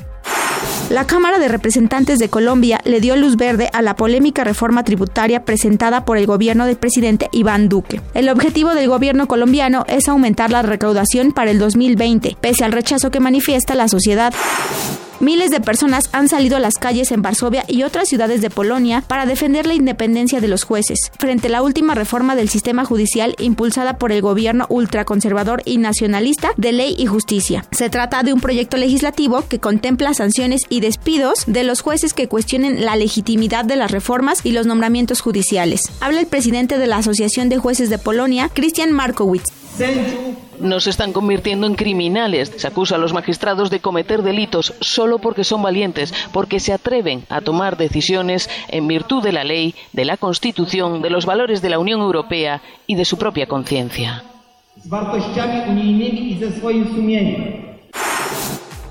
Con audios de Euronews y Telesur, las breves internacionales con Natalia Pascual. Queremos escuchar tu voz. Nuestro teléfono en cabina es 55 36 43 39. Porque tu opinión es importante, síguenos en nuestras redes sociales, en Facebook como Prisma RU y en Twitter como arroba PrismaRU. Nacional RU. Dos de la tarde con 17 minutos y vámonos a un breve resumen informativo sobre aconteceres que suceden en nuestro país. El presidente Andrés Manuel López Obrador informó que la próxima semana encabezará la conferencia de prensa matutina los días 23, 24, 26 y 27 de diciembre solo descansará el día 25, que es Navidad. Después, terminando la mañanera del 27 de diciembre, tomará unos días de descanso para reiniciar estas conferencias mañaneras el 2 de enero. Por otro lado, afirmó que con la aprobación por una amplia mayoría de la ley sobre la modificación al tratado entre México, Estados Unidos y Canadá conocido como el TEMEC en la Cámara de Representantes en Estados Unidos, dijo se tiene asegurado el ingreso de México al mercado más importante y fuerte del mundo. En este mismo tema, luego de que ayer fue la ratificación del TEMEC en la Cámara de Representantes de Estados Unidos, se da por terminada una etapa de incertidumbre, expresó el secretario de Relaciones Exteriores Marcelo Ebrard. El canciller señaló que el nuevo pacto comercial logra un acuerdo inédito en la resolución de controversias, por lo que ya se preparan para su implementación. También calificó la aprobación del acuerdo comercial como una excelente noticia y manifestó que los tres países involucrados se mantienen como la economía más grande del mundo al indicar que se establecen las reglas de operación del TEMEC. El director general del Instituto, este otro tema, el director general del Instituto Mexicano del Seguro Social, Zoé Robledo, explicó que en diciembre de cada año hay bajas en empleos y han detectado que esto puede ocurrir por prácticas de evasión de responsabilidades, en las que entre ellas está el no querer pagar el aguinaldo o también por cuestiones de evasión y descontinuidad en seguridad social. El titular del IMSS exhortó a los afectados por dichas prácticas a denunciar las irregularidades que ocurren en diciembre. Y la Fiscalía General de la República desmanteló una red de pornografía infantil y detuvo a cinco personas que la comercializaban por la red WhatsApp en México, España, Italia, Alemania, Portugal, Bolivia, Chile y Costa Rica a través de la operación internacional Ángel Mancillado, Ángel Mancillado, en la que participaban más de 25 países. Tras la acción encubierta a nivel cibernético, tanto en Europa como en América Latina, los presuntos administradores fueron ubicados en cinco estados del norte, centro y sur del país. Pues qué importante este desmantelamiento de esta red de pornografía infantil, qué, qué, desafortunado que existan estas redes y que, bueno, tanto así como, bueno, eh, eh, forma parte también quien las consumen. Entonces, ojalá pues esto se transforme ya porque finalmente pues ahí nuestros niños, nuestras niñas que muchas veces son en, casi en todos los casos arrebatados de su seno familiar para llegar a esta lamentable explotación sexual y que bueno denota una muy poca ética humana. Y bueno, en la mañana de este viernes, los cruceros Carnival Glory y Carnival Legend con turistas a bordes colisionaron durante las maniobras de ataque en el muelle Puerta Maya de la isla de Cozumel, Quintana Roo. Afortunadamente, el percance no dejó heridos, solo daños materiales. Y bueno, qué, qué susto se han de haber llevado los pasajeros de, este de estos cruceros. Y bueno, suelen pasar ahí algunos eh, accidentes como este que se estuvieron viendo las imágenes en algunos medios televisivos, pero por suerte, como señala la nota, no hubo heridos. Continuamos. Queremos escuchar tu voz. Nuestro teléfono en cabina es 55 36 43 39. Porque tu opinión es importante, síguenos en nuestras redes sociales, en Facebook como Prisma RU y en Twitter como arroba PrismaRU. De Franz Kafka a su novia feliz.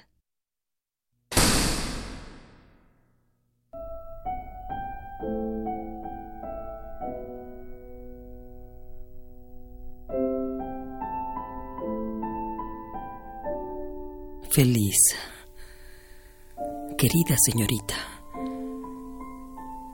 Dios no quiere que escriba, pero debo hacerlo y el resultado es un constante forcejeo del que Dios sale triunfador.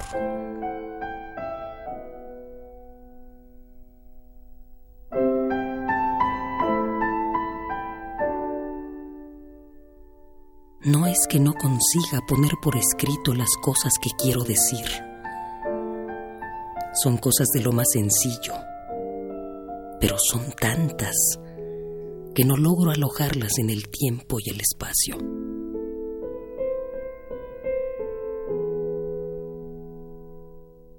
Reconociendo que esto es así, a veces me sobreviene, cierto que solo por las noches, un deseo de abandonarlo todo. de no escribir más y de irme a pique por culpa de lo no escrito, mejor que por culpa de lo escrito.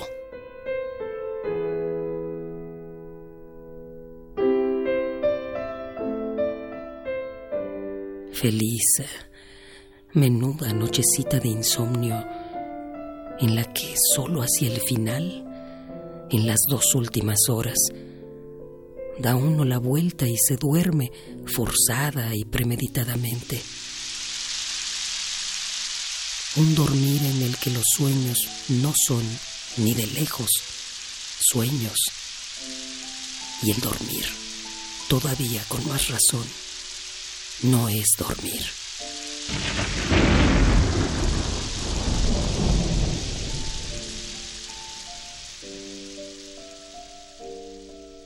Escribo distinto a como hablo. Hablo de modo distinto a como pienso. Pienso de modo distinto a como debiera pensar. Y así, hasta llegar a la más honda tiniebla.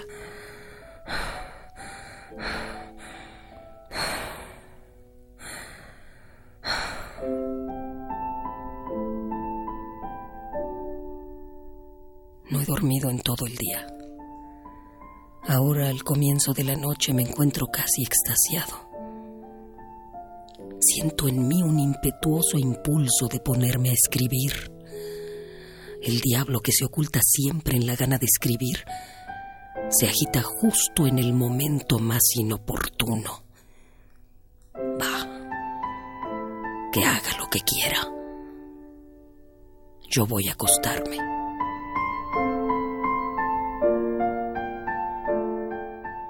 Mi novela, aunque lentamente, avanza. Lo único es que su faz se asemeja espantosamente a la mía.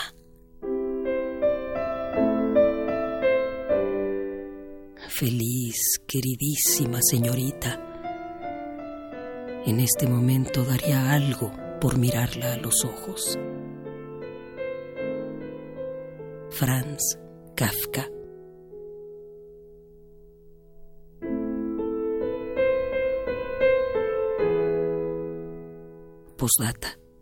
Me decía a mí mismo cuando te vi por primera vez, me gusta tanto como para arrancarme suspiros.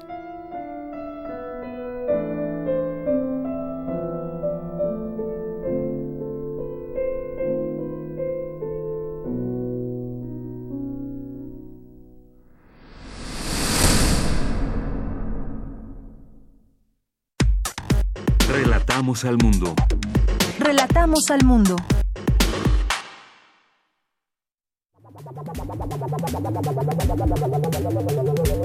El refractario, RU.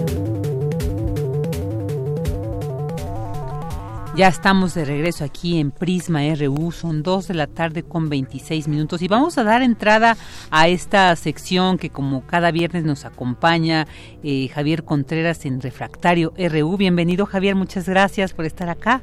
Hola, ¿qué tal Vicky? Muy buena tarde para ti, para todo el amable auditorio de Prisma RU. Pues hoy, como cada viernes que nos escuchamos, hoy es un buen día para estar vivos, queridos radioescuchas, y pues vaya que han pasado cosas no solamente en la República Mexicana, sino en la región aquí en América del Norte y justamente me gustaría reflexionar con ustedes acerca de un tema en específico que ocupado los encabezados de diversos diarios y distintos medios de comunicación, que es la aprobación del impeachment contra el presidente de los Estados Unidos de América, Donald J. Trump, ante la Cámara de Representantes de Estados Unidos.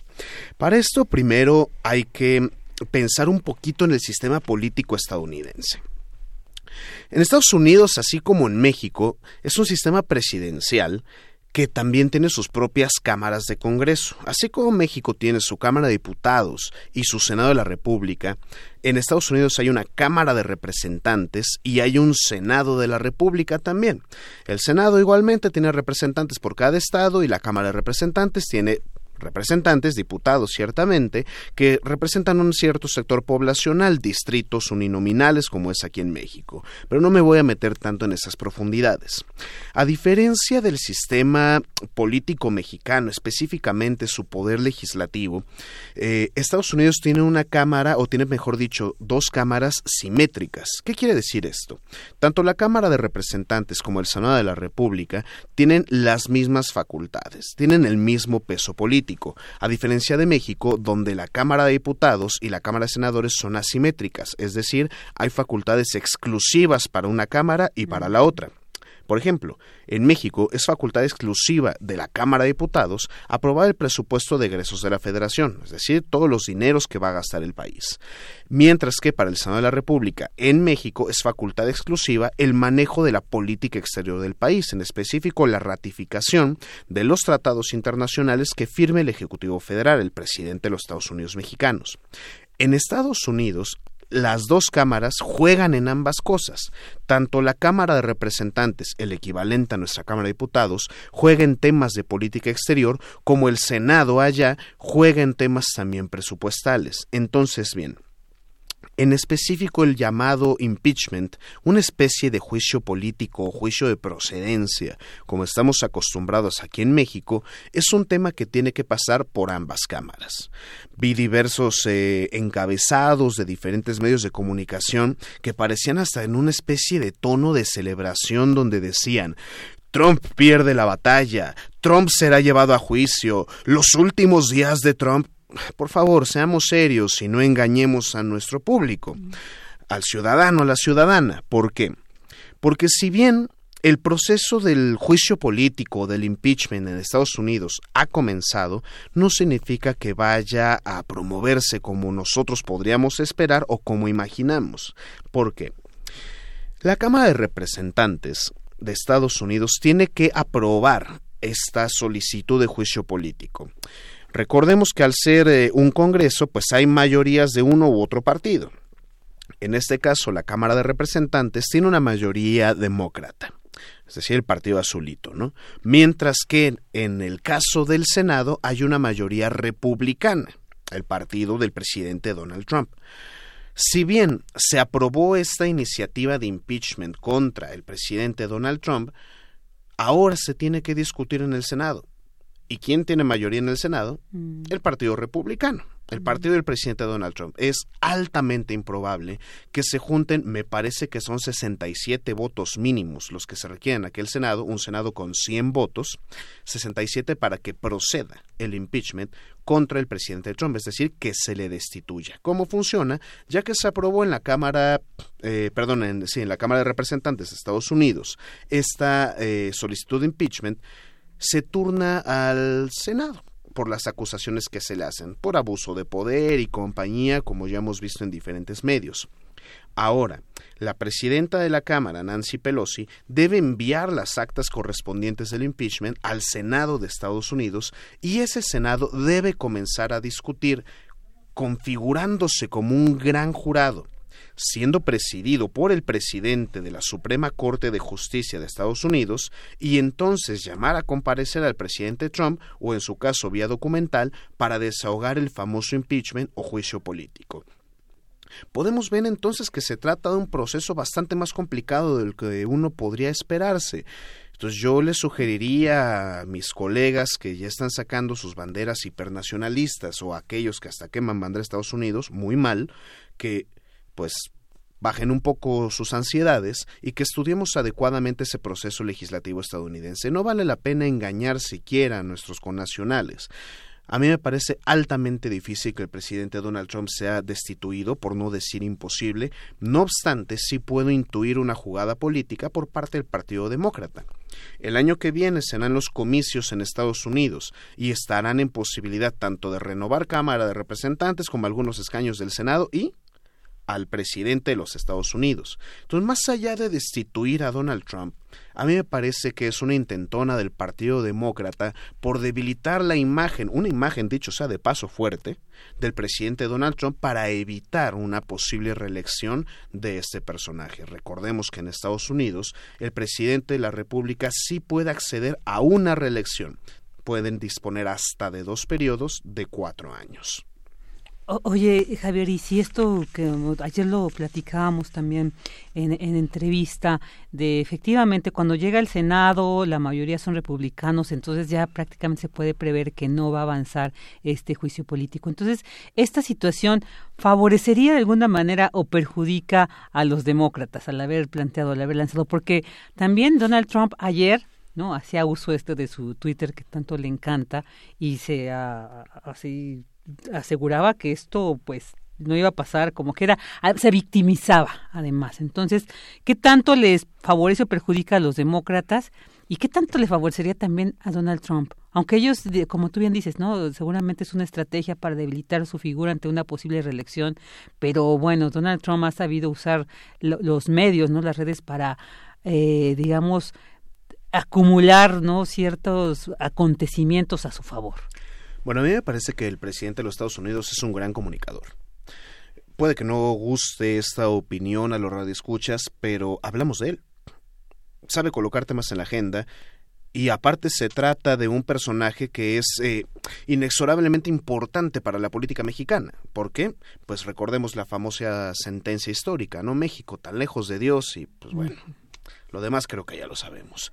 Entonces, cuando nosotros pensamos en el impacto que puede tener esto para los demócratas, a mí me parece que podría ser una buena jugada. Yo no creo que sea algo que vaya a debilitar al Partido Demócrata o que le reste una mayor cantidad de escaños en la Cámara de Representantes. Al contrario, puede que amplíen su mayoría, pero para efectos estrictos de la elección, de la elección presidencial, veo complicado que algún candidato demócrata se erija lo suficientemente alto y fuerte para, candidato o candidata, pensando en Elizabeth Warren, eh, como para derrotar a Donald Trump en la, en la campaña presidencial. Veo un partido demócrata altamente fragmentado, donde supuestamente Joe Biden, el ex vicepresidente de Estados Unidos en el tiempo de Barack Obama, no alcanza a juntar los apoyos necesarios como para derrotar a Trump, y veo dos grandes candidatos en, Elizabeth Warren y en Bernie Sanders como para poder competirle adecuadamente a Donald Trump, sobre todo en el modelo de comunicación social. Pero esto ya dependerá de los acuerdos que haga el Partido Demócrata en sus respectivas primarias, y por supuesto, creo que lo que uno se tiene que preguntar es no qué tan fuerte es el candidato opositor, sino qué tan débil es la persona que se puede reelegir. En los sistemas que admiten reelección, creo que es la pregunta que uno se tiene que hacer. No qué tan fuerte es mi candidato, sino qué tan débil es aquel que puede estar en posibilidad de reelegirse. Y ahora, hay que mencionar un tema conexo que no se puede escapar, que es lo del TEMEC. El líder de la mayoría en el Senado, la mayoría republicana, anunció que no se iba a discutir el Tratado México-Estados Unidos-Canadá de Libre Comercio hasta el año que viene y hasta no desahogar el tema del impeachment, del juicio político o el juicio de precedencia contra el presidente Donald Trump. Esto no significa necesariamente algo malo. Como vimos ya en la Cámara de Representantes, el TEMEC fue aprobado por una amplia mayoría, un gran consenso entre demócratas y republicanos, y me parece que va correr el mismo destino en el Senado de los Estados Unidos. No obstante, pues esperamos desde nuestro país y al menos desde lo que ha mencionado el presidente López Obrador que quede ratificado ya este tratado de libre comercio pues para principios del año que viene en enero sin embargo, al estar esto un poco abrazado, bueno, bastante abrazado por la política estadounidense, no sé cuánto tiempo pueda tomar. Los compromisos me parece que nos dicen que antes de marzo ya tendría que estar todo aprobado para que podamos empezar a ver los efectos del tratado allá por mayo, quizás un poco más adelante pero no tenemos que dejar de lado que la aprobación final, cuando menos en Estados Unidos, de este TEMEC, pues va a depender de cómo el Senado de Estados Unidos procese el impeachment contra el presidente Donald Trump. Claro, hay que estar muy atentos. Oye, y pues también va a ser muy interesante escucharte sobre este tema no tan controversial que hoy, además de este tema internacional que hoy nos presentas, el nacional, esta exoneración de Manuel Bartlett. ¿Cómo ves? Bueno, pues justamente hablando de juicios políticos, me parece que tendríamos que pensar muy detenidamente en el papel de nuestras instituciones, no de procuración de justicia necesariamente, hay que poner en contexto. Si bien los servidores públicos tienen un régimen especial justamente donde pueden ser acreedores a ciertas amonestaciones, multas e incluso a ciertas eh, sanciones de carácter penal, el caso de la investigación de la Secretaría de la Función Pública en contra de, del licenciado Bartlett, el titular de la Comisión Federal de Electricidad, pues no necesariamente iba a desencadenar en una especie de juicio de características penales o sumario. Quiero pensar justamente que no hay nada que perseguir quiero coincidir con la secretaria de la Función Pública y con lo mencionado por el presidente Andrés Manuel López Obrador esta mañana, eh, no necesariamente en defensa de Bartlett, sino en defensa de las instituciones del Estado mexicano. Ahora, hay algunos que he leído ya en el transcurso de estas horas que hablan acerca de tecnicismos legales al no existir un concubinato del todo demostrable entre Manuel Bartlett y su pareja o que los bienes están a nombre de sus hijos. Bueno, es un diseño que ellos mismos aprobaron cuando ostentaban el poder en el Estado mexicano creo que lo primero que tendríamos que preguntarle a aquellos apologistas de la destrucción de las instituciones es dónde estaban ustedes cuando se construyeron las instituciones de este Estado que justamente permiten hacer estas cosas. Aquí no hubieron modificaciones por parte del partido eh, mayoritario en el momento, aquí no hubo ninguna comanda del ciudadano presidente de la República, este es el entramado legal, jurídico, institucional que aquellas personas nos dejaron a nosotros los mexicanos y que ahora se ha ocupado desde el lado del gobierno en turno. Por lo tanto, no me parece necesariamente malo.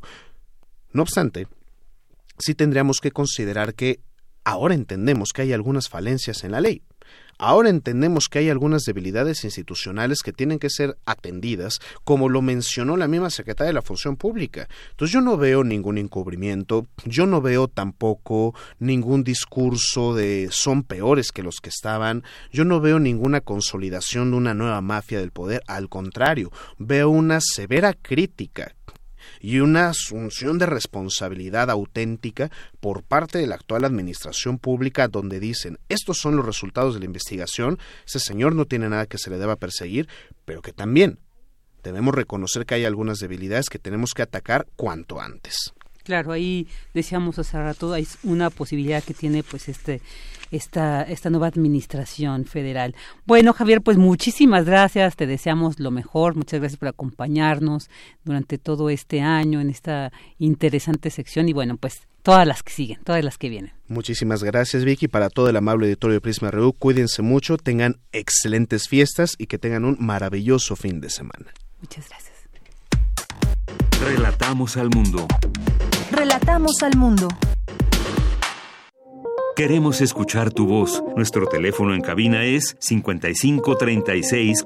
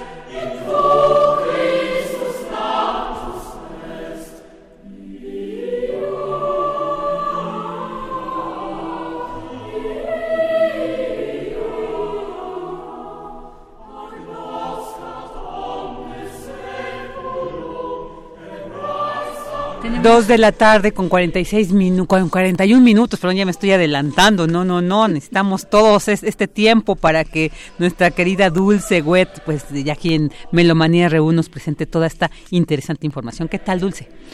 Muy buenas tardes a todos. Vicky, ¿cómo estás? Amable audiencia, Radio Unamita. Estamos escuchando un villancico, Make Me Joy Now in This Fest, Hazme Feliz. En esta fiesta es un villancico muy antiguo inglés y que William Walton arregla en esta grabación. Es un disco maravilloso que se llama O Magnum Mysterium de la Deutsche Grammophon de 1996. Imagínate, hace veintitantos años ya. Bueno, pero todo esto es porque hoy se celebra el Día Internacional de la Solidaridad Humana.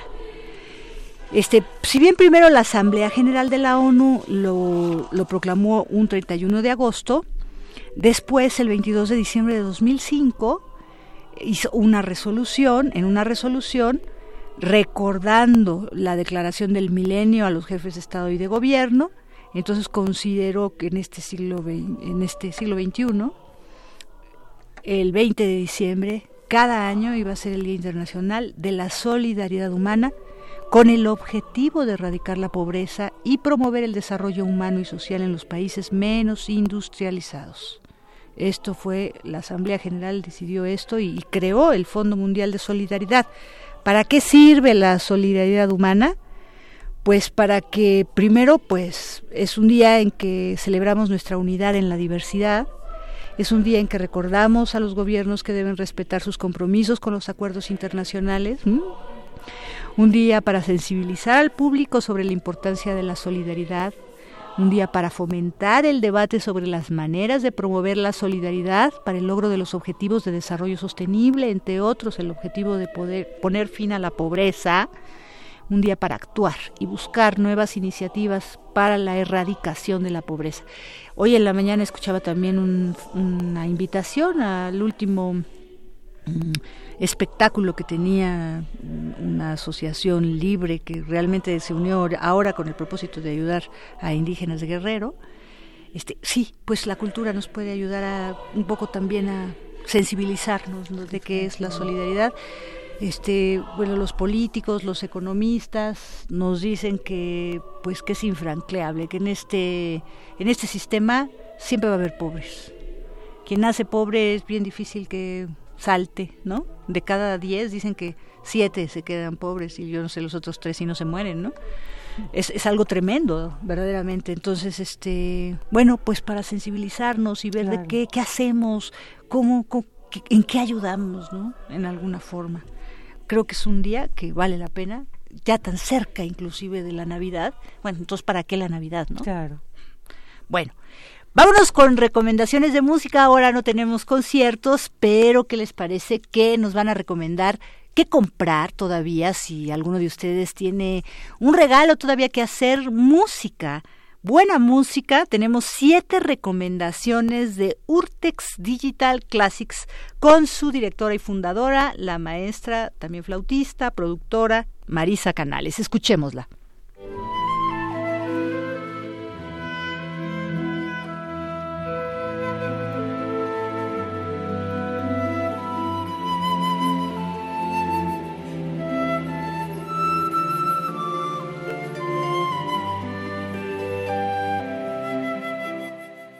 Buenas tardes. Mi nombre es Marisa Canales, soy flautista y productora musical, además de ser la directora y fundadora del sello de música de concierto mexicano Urtex Digital Classics. Y estoy aquí para invitarlos a que este fin de semana, que todos hacemos nuestras compras de última hora, o no necesariamente de última hora, sino las compras para aquellos que todavía no decidimos qué queremos, les voy a proponer cosas muy especiales de nuestro catálogo. Primero que nada, un disco doble del compositor mexicano Alexis Aranda, que se grabó con la Camerata de Coahuila bajo la dirección del maestro Ramón Chávez, el concierto para flauta Aqua, donde yo, Marisa Canales, soy la solista, el concierto para flauta, guitarra y orquesta, donde Jaime Márquez en la guitarra y yo en la flauta somos los solistas, y el concierto para piano y orquesta, en donde el propio Alexis Aranda es el solista.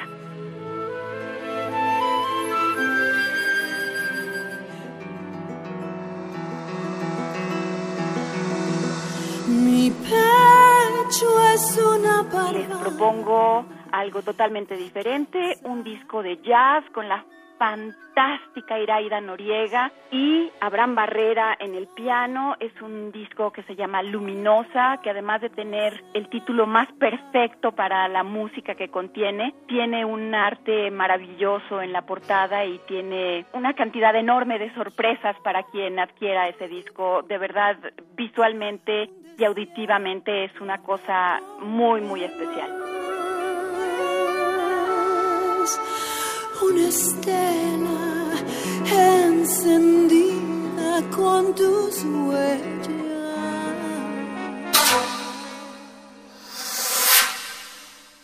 Cambiando drásticamente de género, nos vamos a la música contemporánea, con música escrita por mi querido colega, flautista y compositor Alejandro Escuer. El disco se llama Volúmenes es música compuesta por él para los solistas de Onyx. Hay música para electroacústica, música para instrumentos solistas, en fin, es, es algo verdaderamente interesante.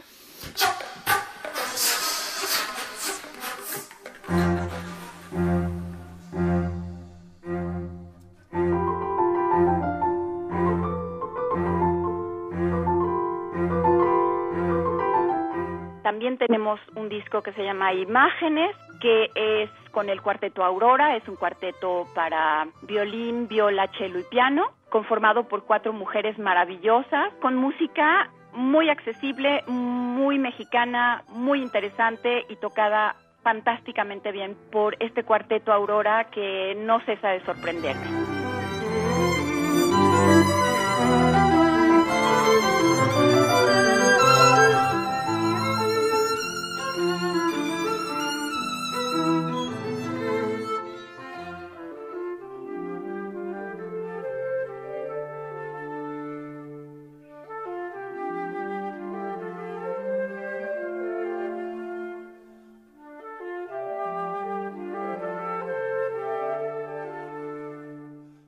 Algo también exótico, es un disco que se llama Shadow Blues, con un trío de flautas francés que se llama Trio d'Argent, que quiere decir trío de plata.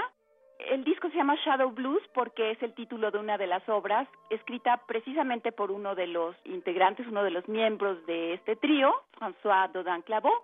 Es música inspirada en una gira que hicieron por Asia y están entremezclados sonidos de la calle, sonidos de los templos, sonidos de las casas, de las escuelas de música, con composiciones de compositores que escribieron específicamente para este proyecto.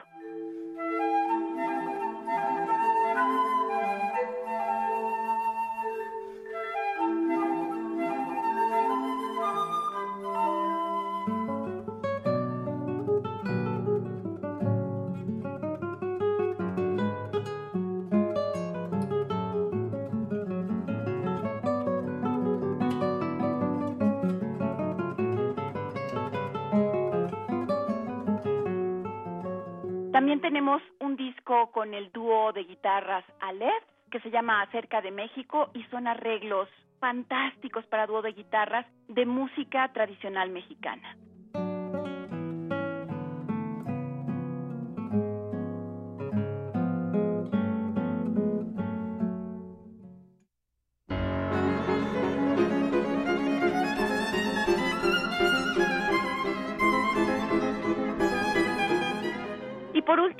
Puedo recomendar con el pianista catalán Moisés Fernández Vía y la violinista Joana Kamenarska, un disco que se llama Lost Landscapes, que quiere decir paisajes perdidos.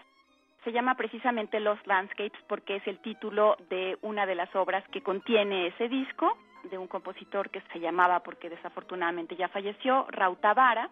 Se inspira en cuatro paisajes en donde vivió como estudiante a lo largo de su vida.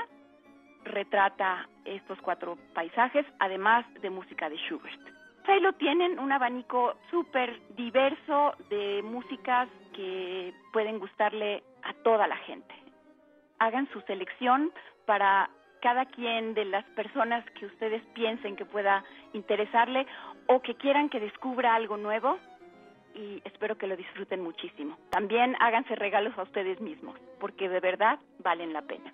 Muchas felicidades, feliz Navidad, que tengan unas fiestas llenas de paz, de alegría y de amor.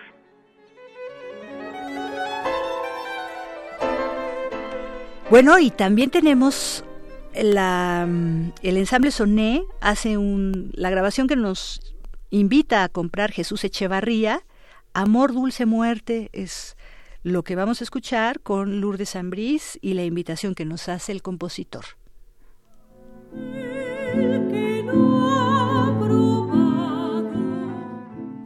Amigos melómanos de Prisma RU, les habla Jesús Echevarría para traerles una noticia en esta sección de discos.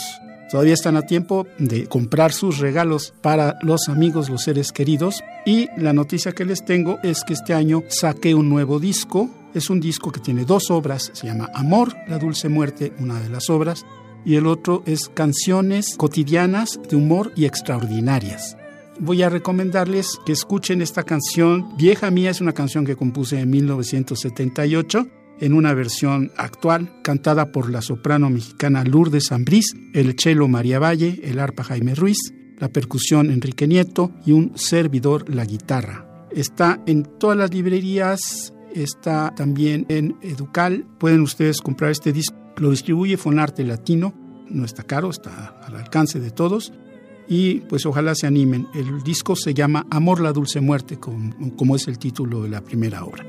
Soy Jesús Echevarría y les agradezco su atención. Ojalá lo compren.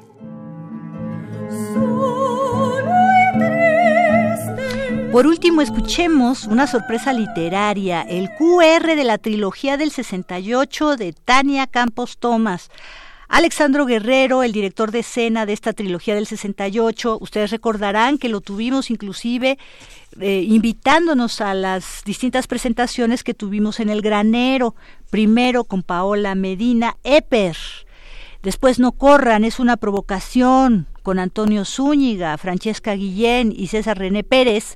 Y la tercera, Elena, la censura de los buitres, se estuvo explorando y se presentará los primeros días de enero. Pero de Navidad, él nos regala este documento que se puede descargar. Escuchemos la recomendación y la invitación y todo para que veamos cómo lo podemos descargar de creo que de mañana al 25 de diciembre.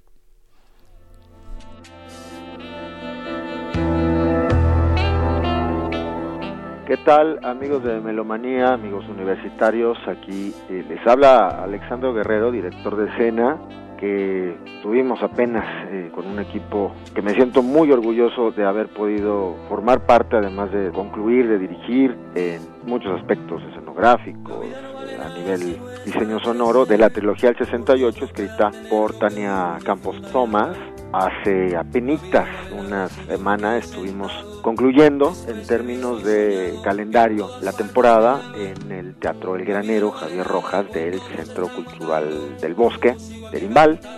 Tuvimos el estreno de Eper, la obra que abrió este monólogo con Paola Medina, que fue verdaderamente importante.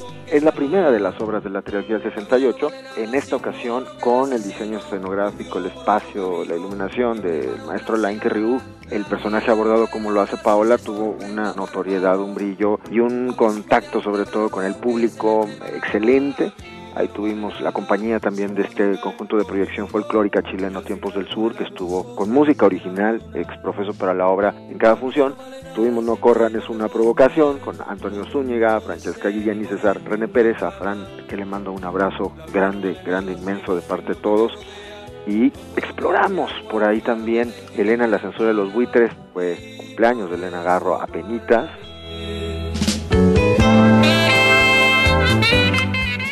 la que concluyó este calendario, digamos, institucional de estos teatros, que fue un orgullo y un privilegio poder estar ahí con este trabajo, fue, pues, finalmente la que era la primera, pues fue la última, la última, la primera.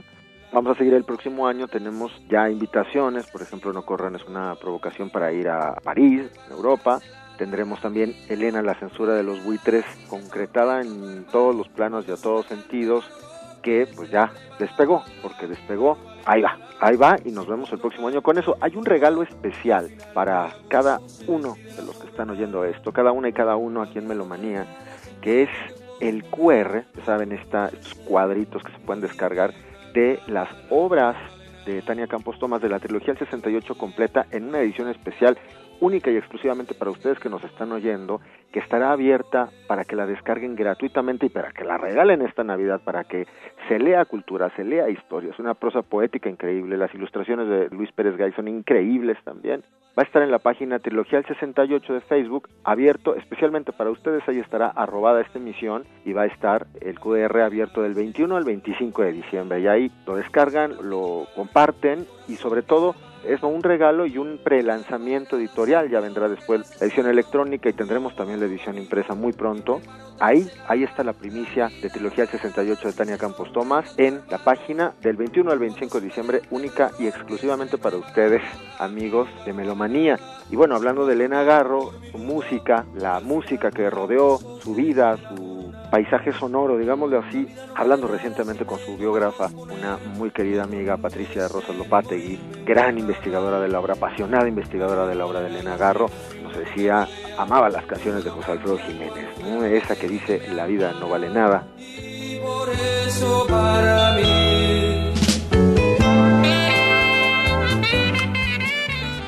Entonces, pues les mando un abrazo muy grande, muy grande, muy grande. Todo el equipo de Trilogía del 68. Feliz Navidad, feliz año. Regalen cultura, creen, vayamos creando cultura y vayamos teniendo este acercamiento y este diálogo constante con la misma. Insisto, una vez más, repito, el regalo está en Trilogía 68 Facebook.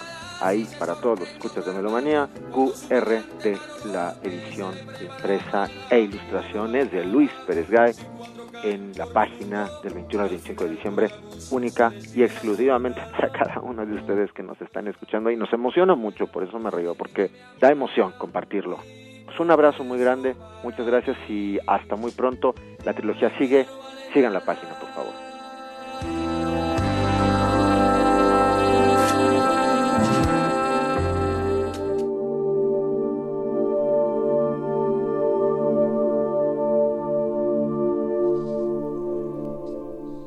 For Now I Am Winter, es lo que estamos escuchando, música de invierno, ¿por qué? Porque pasado mañana, 22 de diciembre del 2019, a las 4 de la mañana, 19 minutos, tendremos el solsticio de invierno, cuando la duración del día es la mínima del año en el hemisferio norte, y a partir de esta fecha los días se irán alargando poco a poco.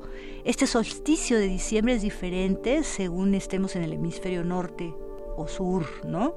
Y marca el inicio del invierno astronómico, pero la fecha y la hora cambian año con año, ya que el periodo orbital de la Tierra no es exacto, tarda 365, 24, 25 días en dar una vuelta completa alrededor del Sol, y esto se compensa cada cuatro años con la introducción de los años bisiestos que disfrutaremos este próximo 2020. Lo que escuchamos es de un compositor y productor islandés que se llama Olafur Arnalds. Bueno, él y Arnor Dan Arnarsson. También, y hay un del Reino Unido un orquestador, el arreglo, Gerolf Lawson. Bueno, pero ¿por qué es interesante escuchar esto que ya nos tenemos que ir? Porque son las voces de un coro junto con cuerdas y con arpa. Entonces como que el timbre de esa combinación hace verdaderamente algo maravilloso. Es de un CD que eh, tiene voces 8, se los recomiendo, tiene tres CDs en Deca eh, apenas de hace unos años, desde el 2014, 15 y 16 maravillosos discos y, y este, este último está dedicado todo al invierno. Maravilloso, Dulce, pues como todas las propuestas, todo lo que nos presentas cada viernes maravilloso este solsticio de invierno. Muchísimas gracias a ti también. Quiero agradecer a toda la producción que hizo posible esta semana, la transmisión de Prisma RU, Rodrigo Aguilar, Cristina Godínez, Daniel Olivares, Natalia Pascual, en la operación Arturo González y Agustín Mulia, en la continuidad Andrea Candy, yo soy Virginia Sánchez y en nombre de Yanira Morán, titular de este espacio, pues queremos desearle que disfrute, este, disfrute estas fiestas navideñas y de Año Nuevo y le agradecemos el que nos haya acompañado durante este 2019. La siguiente semana escucharán programas grabados y los esperamos a partir del jueves 2, jueves 2 de enero para seguir compartiendo con ustedes lo más sobresaliente en temas universitarios, nacionales e internacionales. Reciban un fuerte abrazo. Buenas tardes.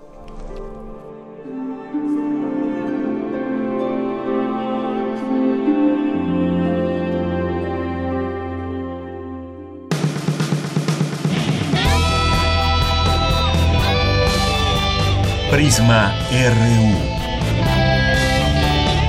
Relatamos al mundo.